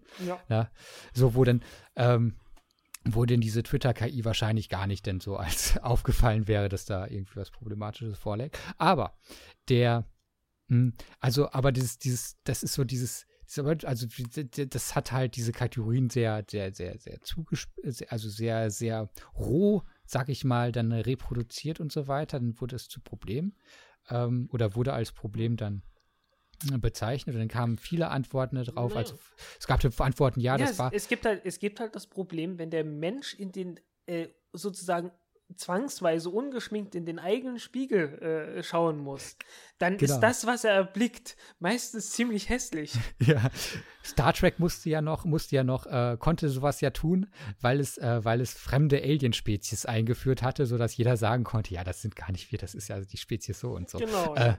ähm, aber da wurde es dann auch, das war dann halt Trolle, ne? Und dann könnte man ja auch sagen, also waren die Nationalsozialisten, das waren so die Trolle Deutschlands. Ja, das, das Deutschland, das, das war nichts Böses. Die wurden halt ordentlich getrollt, da konnten die nicht für, dass die so geworden sind. Ja, ne? ich, ich bin ja, aber ich bin ja auch beim, beim, beim, Journalismus bin ich ja immer noch der festen Meinung, äh, die größten Kommentartrolle sind nicht unterhalb der, der Kommentarzeilen, sondern darüber. ja, aber dieses, dieses Trollen ist ja auch, ist ja auch so ein, ist ja genau, also es ist ein inhaltlich so schwaches Wort, dass denn, dass das einfach dann halt ist Leute, die andere Positionen vertreten, ja. sind Trolle. Es können natürlich, also ich glaube, es war mal ursprünglich die, die, die erkennbar denn irgendwas gemacht haben, um andere zu ärgern, damit die Antworten kriegen, um das immer weiter zu treiben. Genau, ja. Genau, aber das ist ja mittlerweile aus diesem engen Rahmen, der auch schon schwammig genug ist, ist das ja schon, hat das ja schon weit verlassen. Also im Prinzip. Ja, aber es ist, ja, aber es ist ja schon ein Unterschied, ob du jetzt extra das machst, ne, weil du dir einen Spaß machst, mhm. um halt, äh, auch wenn das eben jetzt deine Meinung nicht ist, aber du weißt, da ist jetzt eine Plattform und die äh, die reproduziert eben das, womit man sie füttert. Und wenn du sie mit aberwitzigen Dingen fütterst, um dir einen Spaß zu machen, das ist was anderes, als wenn du wirklich deine eigene Meinung wiedergibst. Also da gibt es ja schon eine, eine deutliche Differenz. Ja, der, ich will das der, jetzt auch gar nicht, ich will die Trolle da auch gar nicht die, angreifen. Die Trolle, ich finde das eigentlich ganz der witzig. Der Witz ist, die Trolle, die, die machen eigentlich gar nicht denen ist die eigene Meinung egal. Was die machen, ist halt wirklich ja. Äh, Bullshit, ne? wie ja. Frankfurter ja. das damals definiert hat. Also die, die sagen halt Dinge einfach nur zu dem Zweck, dass die, die Diskussion kommt. Ne? Hm. Ja. Äh, aber da kannst du, das hast du. Das kannst du natürlich auch. Äh, das hast du ja immer, das hast du in der Rhetorik sowieso auch. Eben, ja. Frankfurt hat ja den Bullshit ja nicht mit Blick auf künstliche Intelligenz entwickelt, sondern mit Blick auf real existierende menschliche Politiker. Genau. Äh, also äh, da ist, also da kannst du halt nur fordern jetzt von einer KI. Das finde ich auch jetzt gar kein grundsätzliches Problem, dieser Teil, dass man äh, eben äh, da Manipulationsresistenz einbaut, dass man eben solche äh, gezielten Eingaben, die mit der Absicht ja schon gemacht werden, die Situation zu verfälschen, dass man die herauszufiltern versucht. Oh, oh, oh, und, viel Spaß. Ähm, du, viel Spaß dabei. Äh, ich glaube, die gesamte menschliche Gesellschaft besteht daraus, dass sowas drin ist. Die besteht, ja, die besteht also natürlich, aber also der, der, der gesamte öffentliche Diskurs besteht aus solchen äh, Eingaben, ja, die darauf abzielen, dass andere Menschen irgendwie anders äh, äh, sich verhalten. Und das ja klar, das stimmt, aber als politischer Mensch wirst du ja dagegen, wirst du dagegen vorgehen. Und da würde ich auch sagen, es ist sicher die Gefahr, die halt in dem Zusammenhang ja ganz recht, auch glaube ich, erkannt wurde, ja. ist natürlich die der, äh, wenn ich hier die Bezeichnung richtig übernommen habe, der Sophisticated Social Bots. Das heißt, die absichtlich ne, so programmiert sind, die so tun, als ob sie äh, eben Internetteilnehmer sind, menschliche Internetteilnehmer und dann eben in zahllosen ähm, äh, Foren und eben auf den sozialen, in den sozialen Netzwerken dann eben ganz klar eine bestimmte Meinung vertreten, also Meinungsmache betreiben für einen politischen Kandidaten zum Beispiel oder eben, ich weiß nicht, ob das jetzt heute schon technisch realisierbar äh, ist, aber wird schon, sicherlich Ich habe es schon für Donald Trump sein. gesehen. Also bei, bei uns in, in ja. golem.de in den Foren sind irgendwie, ist irgendwie Werbung für Donald Trump jede Menge aufgeschlagen. So, äh, und ja, wurde dann ja. relativ schnell gelöscht, aber äh, das, das ja, es wird halt benutzt. Ne? Ah, die Sache ja, der, also die Sache der aber das ist ja noch mal, sich regeln. Ist ja, auch ein anderes Thema, nee, aber ich wollte nee, aber, äh, äh, äh, wenn du wenn du jetzt sagst, äh, äh, man sollte dagegen vorgehen, du kannst dagegen nicht vorgehen. Du kannst will, nur ich, für etwas vorgehen, nämlich für deinen nicht, eigenen nicht, Standpunkt. Ja, ja, nein, ich würde nicht rechtlich dagegen, also dann schon, also wenn es, wenn es, wenn es wirklich gefährlich wird ja, ja. Äh, oder ähnlich. Das kann ja auch sein, wenn das Medium sich als äh, überhaupt ne, als, ja, als gefährlich, als äh, menschheitsgefährdend mhm. äh, erweist, ne, dann wäre natürlich schon geboten, dass man das abschafft. Aber das heißt ja bei der Atombombe auch, das sagen wir ja auch nicht, ja, jeder kann sich seine eigene Atombombe kaufen, wenn er will, sondern das wird dann halt sehr stark äh, beschränkt, wer Zugang zu dieser Atombombe hat und dann eben auch bestimmte, ja, äh, entsprechende Strukturen geschaffen, dass nach Möglichkeit eine Atombombe nicht von selbst losgeht oder dass nicht äh, die, die, weiß ich nicht, der, der Reiniger, der Mann vom Reinigungsdienst dann den Knopf beim Abstauben auslösen kann und die Welt geht unter. Das ist ja in so blöden äh, Comedies kommt das ja manchmal vor, dass ja, da ja. irgendwie so ein Riesenknopf an der Wand ist und alle äh, fallen fast äh, jedes Mal gegen diesen Knopf. So ist es da ja natürlich nicht. Und äh, Warst da, du schon man, mal da? da muss man sehen. Bitte? Warst du schon mal da? Bei dem Knopf? Mhm. Wo? Also bei diesen Atomwaffenauslöseknopf, die da so offen auf Ach so, ja, ich habe aber, ich habe ja auch fast, fast drauf, drauf ja, gefallen. Ja. Aber, nein, aber was, also da gibt es ja auch einen schönen, schönen Film, den ich gar nicht kannte, den ich jetzt erst, äh, auf den ich jetzt erst gestoßen bin. Äh, ich weiß nicht, ob der bei uns dann überhaupt gezeigt wurde, so aus der Mitte der 80er Jahre. Der heißt War Games. Weiß nicht, der, der das euch... ist sowas von hm. einem Klassiker. Da ist dir echt was entgangen. Der Dudel, oh, dann, der Dudel auf Kabel 1 tut der rauf und runter. Ja, Ah ja, ach nee, sorry. Und, dann, witzigerweise ja, merken wir tatsächlich immer auf diesem Sender. Ich weiß gar nicht warum. Ja, ja, also, also bei dem, bei dem ah, Film ja. ist dir echt einfach bloß, das ist, da ist irgendwie ein, ein gesellschaftliches Phänomen komplett an dir vorbeigegangen. Ja, sorry, also ich kann es mir nicht erklären, äh, das obwohl liegt, ich, ich glaube daran an unseren unterschiedlichen äh, Alterskohorten, in denen wir liegen. Das kann schon sein. Ja, also damals, als es mich interessiert hätte, ne, das war schon so meine Zeit auch, wo wir das dann diskutiert haben. Äh, da, 82, ne? ähm, warte, ich habe es mir irgendwo hier. Da war ich noch gar nicht am Leben. Habe ich jetzt doch keinen Moment. Oh, doch, hatte ich mir hier aufgeschrieben. Ähm, das war genau 1983. Ja, ja, ja als ich geboren wurde, so in dem Jahr. Ach so. Ja, Na, ich war äh, zwei schon... Monate vor meinem Geburtstag. Ach so. Nee, ich bin ja dann schon ein bisschen älter. Ich bin 65 geboren. Also das war schon, hätten wir schon in der Schule äh, als Thema besprochen.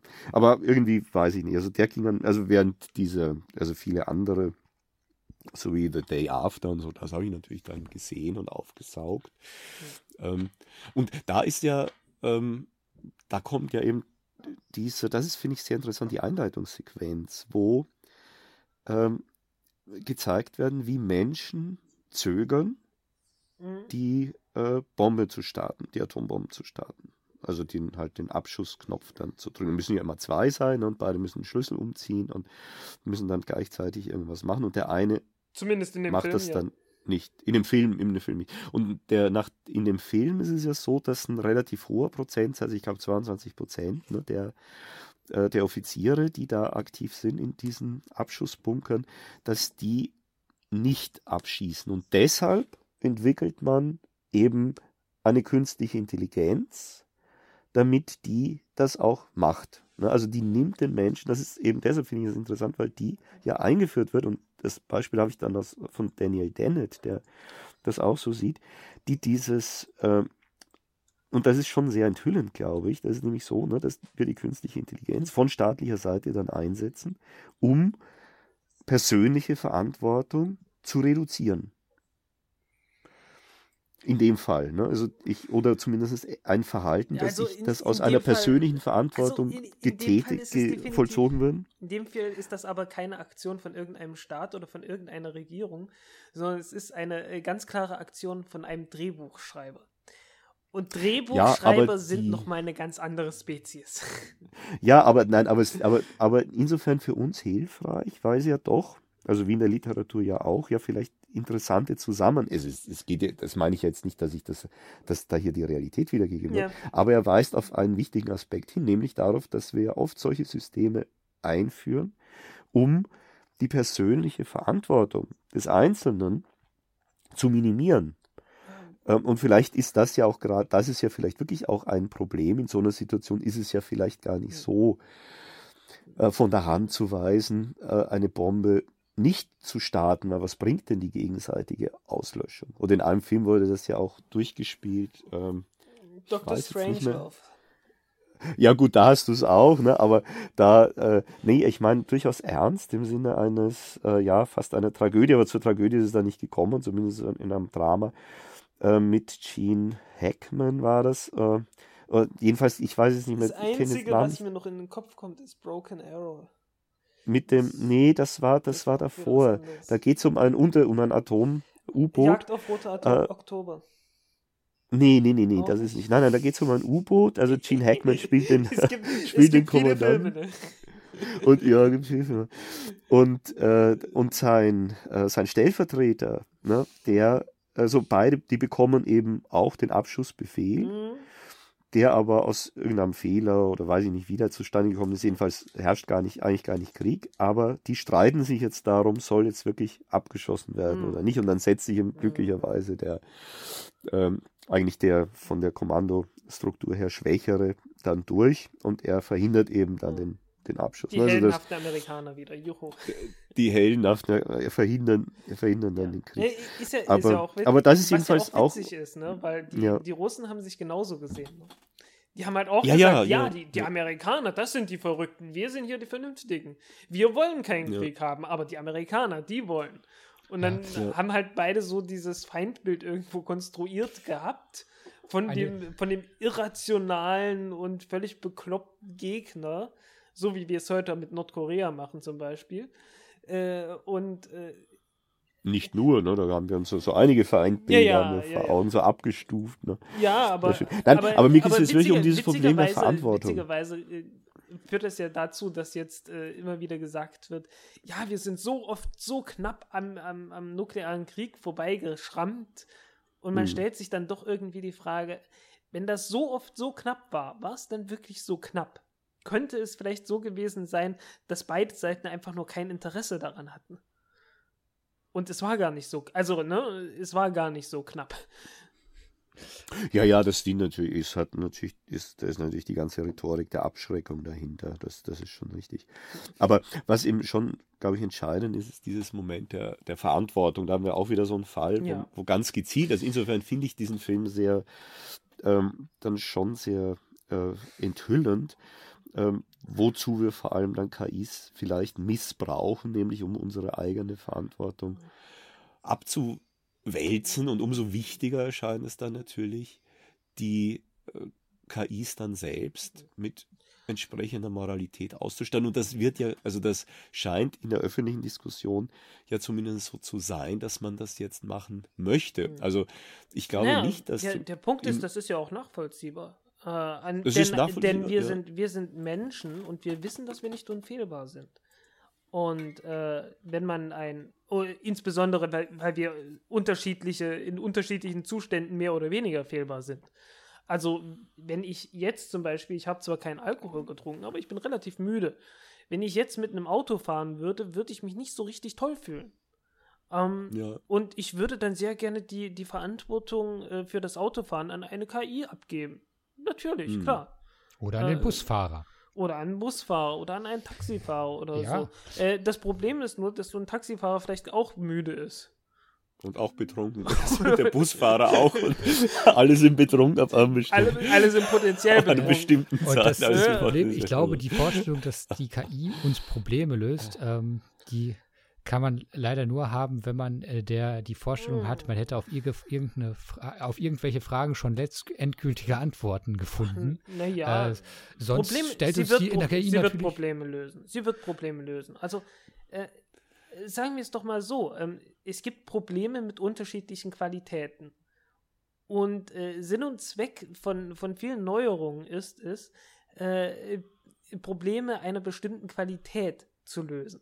Ja. Danach tauchen wieder neue Probleme auf, aber die haben eine andere Qualität. Also, Oder, was weiß ich, Geschirrspül Geschirrspülmaschine. Ne? Du hast eine große Familie, äh, fällt jede Menge Geschirr an, irgendjemand muss das ständig sauber machen, ist halt beschissen.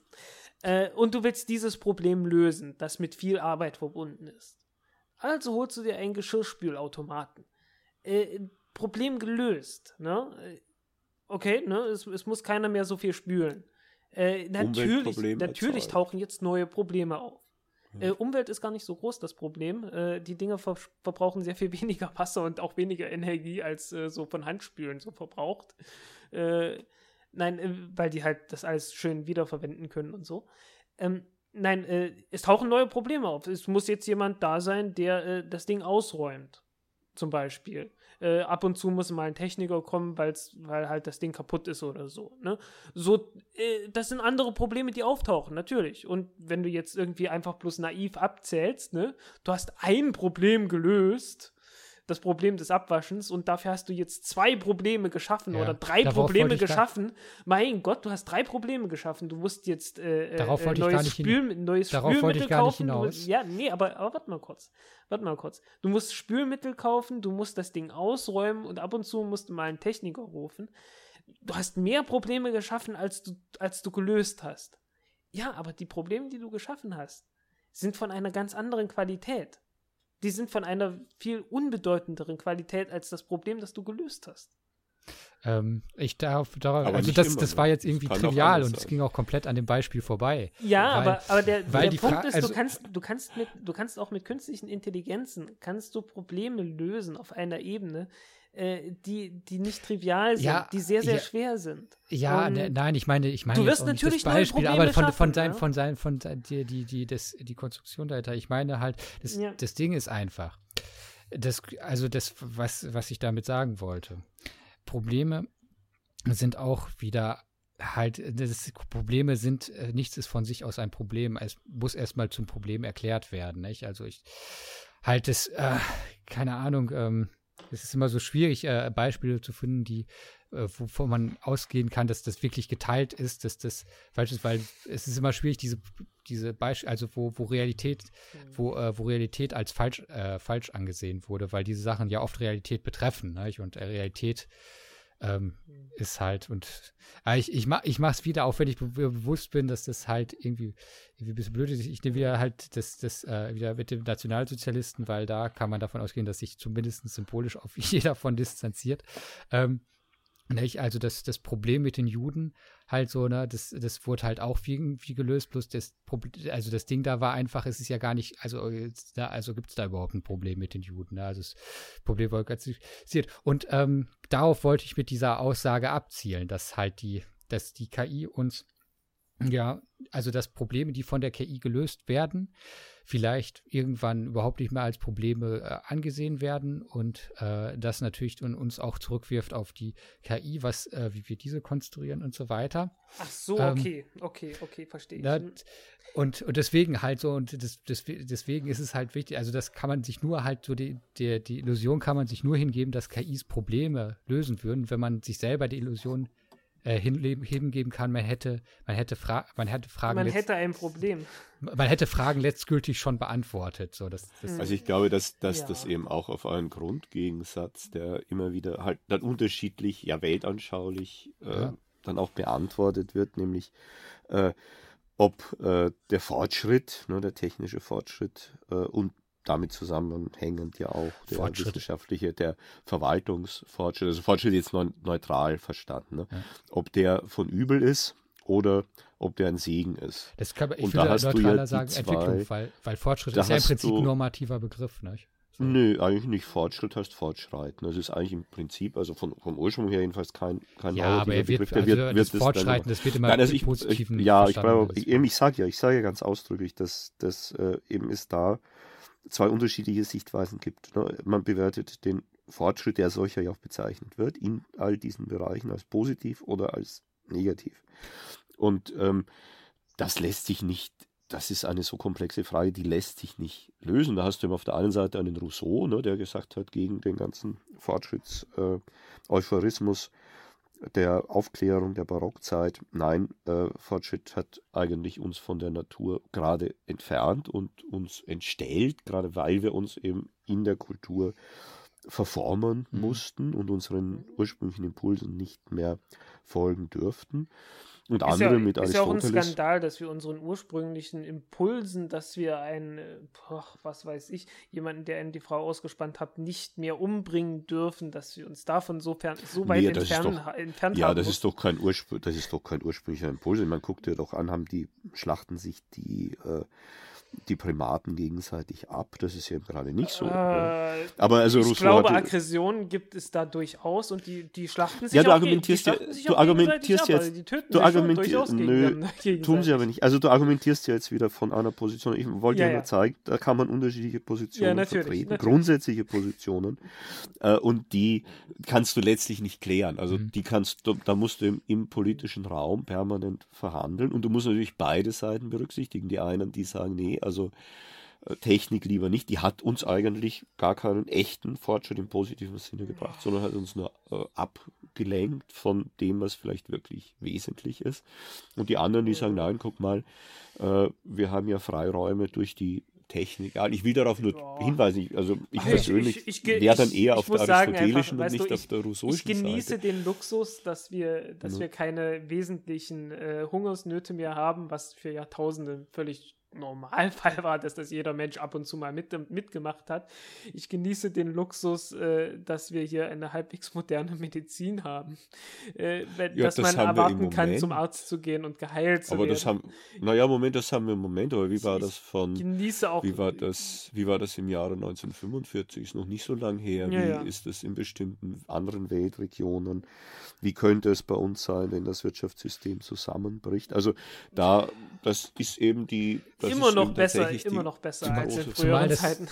Na gut, also Problem, die, aber die ja Diskussion, glaube ich, sollten wir gerade nicht führen, weil die halt unwissenschaftlich ist. Also da würde ich schon sagen, als Wissenschaftler, ich, da kannst du jetzt nur irgendwelche rhetorischen äh, irgendeine rhetorische Akrobatik vollziehen und mhm. äh, die wird ja auch vollzogen. Ja. Das ist uninteressant, sondern da muss man wirklich sagen, äh, da schauen erstmal, in welchen Diskursen das entschieden wird und wie sich dann vielleicht ja auch der, und dann vielleicht komme ich mal zu der Medienanalyse kurz, die äh, auch die Sichtweise der künstlichen Intelligenz sich geändert hat und wie sie heute, zumindest nach den Medien, die mir zugänglich genau. sind, also im Wesentlichen. Ähm, nach, wir haben dazu ja ein paar schöne Beispiele genannt, denn jetzt muss ich, äh, werde ich brutalst, brutalst werde ich hier äh, die, wo, äh, die, ähm, die äh, Macht ausnutzen, die mir niemand gegeben die hat, die ich wahrscheinlich auch gar nicht lass habe. Mich, lass mich Weil ich möchte, dieses, ich möchte dieses Fass überhaupt nicht mehr anfassen, denn Doch, wir sind schon bei knapp das, drei Stunden ja, sind wir schon. aber das muss, muss ich jetzt, das muss ich Es gibt eine, ich sage nur so das eine, es gibt Filme eine große, eine äh, große zeitliche Scheide. Zwei, die ist 2000, 2000 ungefähr. Und da hat sich auch die Sicht auf die KI geändert. Ne? Davor war die KI in den Werken halt der Science Fiction äh, als etwas gezeichnet, das eben außerhalb so der Normalität steht, das dem Bereich des, äh, ja, der Science Fiction zugehört, der Hightech Elite, der Apokalypse. Ne? Man denke zum Beispiel an Raumschiff Enterprise, an Data, der gehört natürlich dann so der Hightech-Elite dazu, äh, zu, oder eben Kolossus, der eben so diesen apokalyptischen, aber immer weltumspannenden ich, Charakter hat. Ich, ich, werde, ich, werde nicht, ich werde brutal sein, wenn du dich nicht kurz fasst, werde ich sehr brutal Nein, sein. ich weiß, das ist jetzt der Eindruck, während sich das jetzt radikal geändert hat, nämlich äh, seit äh, Artificial Intelligence, also ein Film, der nicht sonderlich gut ist, der äh, ziemlich sentimental ist, äh, von Steven Spielberg. Ähm, und vor allem jetzt die Serien Real Humans und Extant. Da erscheinen uns auf einmal KIs als dem familiären, häuslichen Bereich zugeordnet, als Wobei, etwas, das Emotionalität hm. entwickeln soll in einem familiären Kontext. Da sind es bei ich, AI und bei Extant sind es, Jung, sind dir, es kleine Jungs. Da muss ich dir schon alleine aufgrund der Tatsache widersprechen, dass AI von Isaac Asimov kam. Ja. Ist also und, schon etwas älter. Und, die, und dieser, nein, nein, nein, dieser Diskurs wird nicht zu Ende geführt werden. Dieser ja, Diskurs, nein, kann ist, hier, es gab diesen Umbruch ja, ja. und es gibt dazu sehr viele schöne Filme, äh, die, um, das, um das Jahr 2000. Wir ja, alle können sich sehen. Und ich gehe raus. Mit, da, wir, da, da wir wieder zu einem Punkt gelangt sind, zu dem wir immer kommen und der auch, glaube ich, gar nicht so verkehrt ist, dass wir noch viele Fragen haben, die wir diskutieren müssten, die noch zu diskutieren sind, die es zu diskutieren gibt die wir jetzt aber äh, nicht mehr diskutieren können, denn wir sind schon bei äh, Podcast, drei, Podcast drei geschlossen, Stückchen. alle Fragen offen. So ein Mist. Genau. Und vor dem Hintergrund dieser, dieser, dieser, dieser ähm, penetranten Hast Unentscheidbarkeit, in der wir uns gerade äh, ähm, bewegen, ist jetzt dieses Zitat vielleicht nochmal, das so eindeutig äh, scheint als eine Warnung, lässt uns dann wahrscheinlich mit mehr Fragezeichen zurück, als dass es irgendwas aufgeklärt hatte. Denn Konrad Zuse ähm, wurde äh, zwei. Oh, naja, äh, ich glaube nicht, dass er 2005 zitiert äh, wurde, denn da war er, glaube ich, schon äh, ein bisschen tot. Oh, aber in einer, in einer Zeitung wurde er 2005, wurde er äh, durch dieses äh, Zitat und ob es von ihm stand oder äh, stammt oder nicht, ist ja auch egal, es ist schön. Die Gefahr, dass der Computer so wird wie der Mensch, ist nicht so groß wie die Gefahr, dass der Mensch so wird wer, wie der Computer. Und damit ja. schließen wir jetzt erstmal. Und ich, ein Zitat muss ich noch von einem gewissen Herrn Nestroy, der mit künstlicher Intelligenz überhaupt nichts zu tun hat, weil dieses Zitat aus einem Werk von 1847 stammt und der hat den wunderschönen Satz gesagt, den auch Wittgenstein aufgegriffen hat als Motto. Überhaupt hat der Fortschritt das an sich, dass er viel größer ausschaut, als er wirklich ist. Mhm kurzfristig. Langfristig ändert sich das dann immer noch mal. Diese äh, Zitate äh, ich, bleiben ich jetzt weiß, ohne Kommentar. ohne ich Kommentar. Es, ich weiß es nicht, wer das gesagt hatte, aber äh, es ist meistens so, dass der Fortschritt kurzfristig deutlich überschätzt wird und langfristig sehr viel unterschätzt wird. ja. ah, okay. Tschüss. Tschüss. Tschüss. Ciao.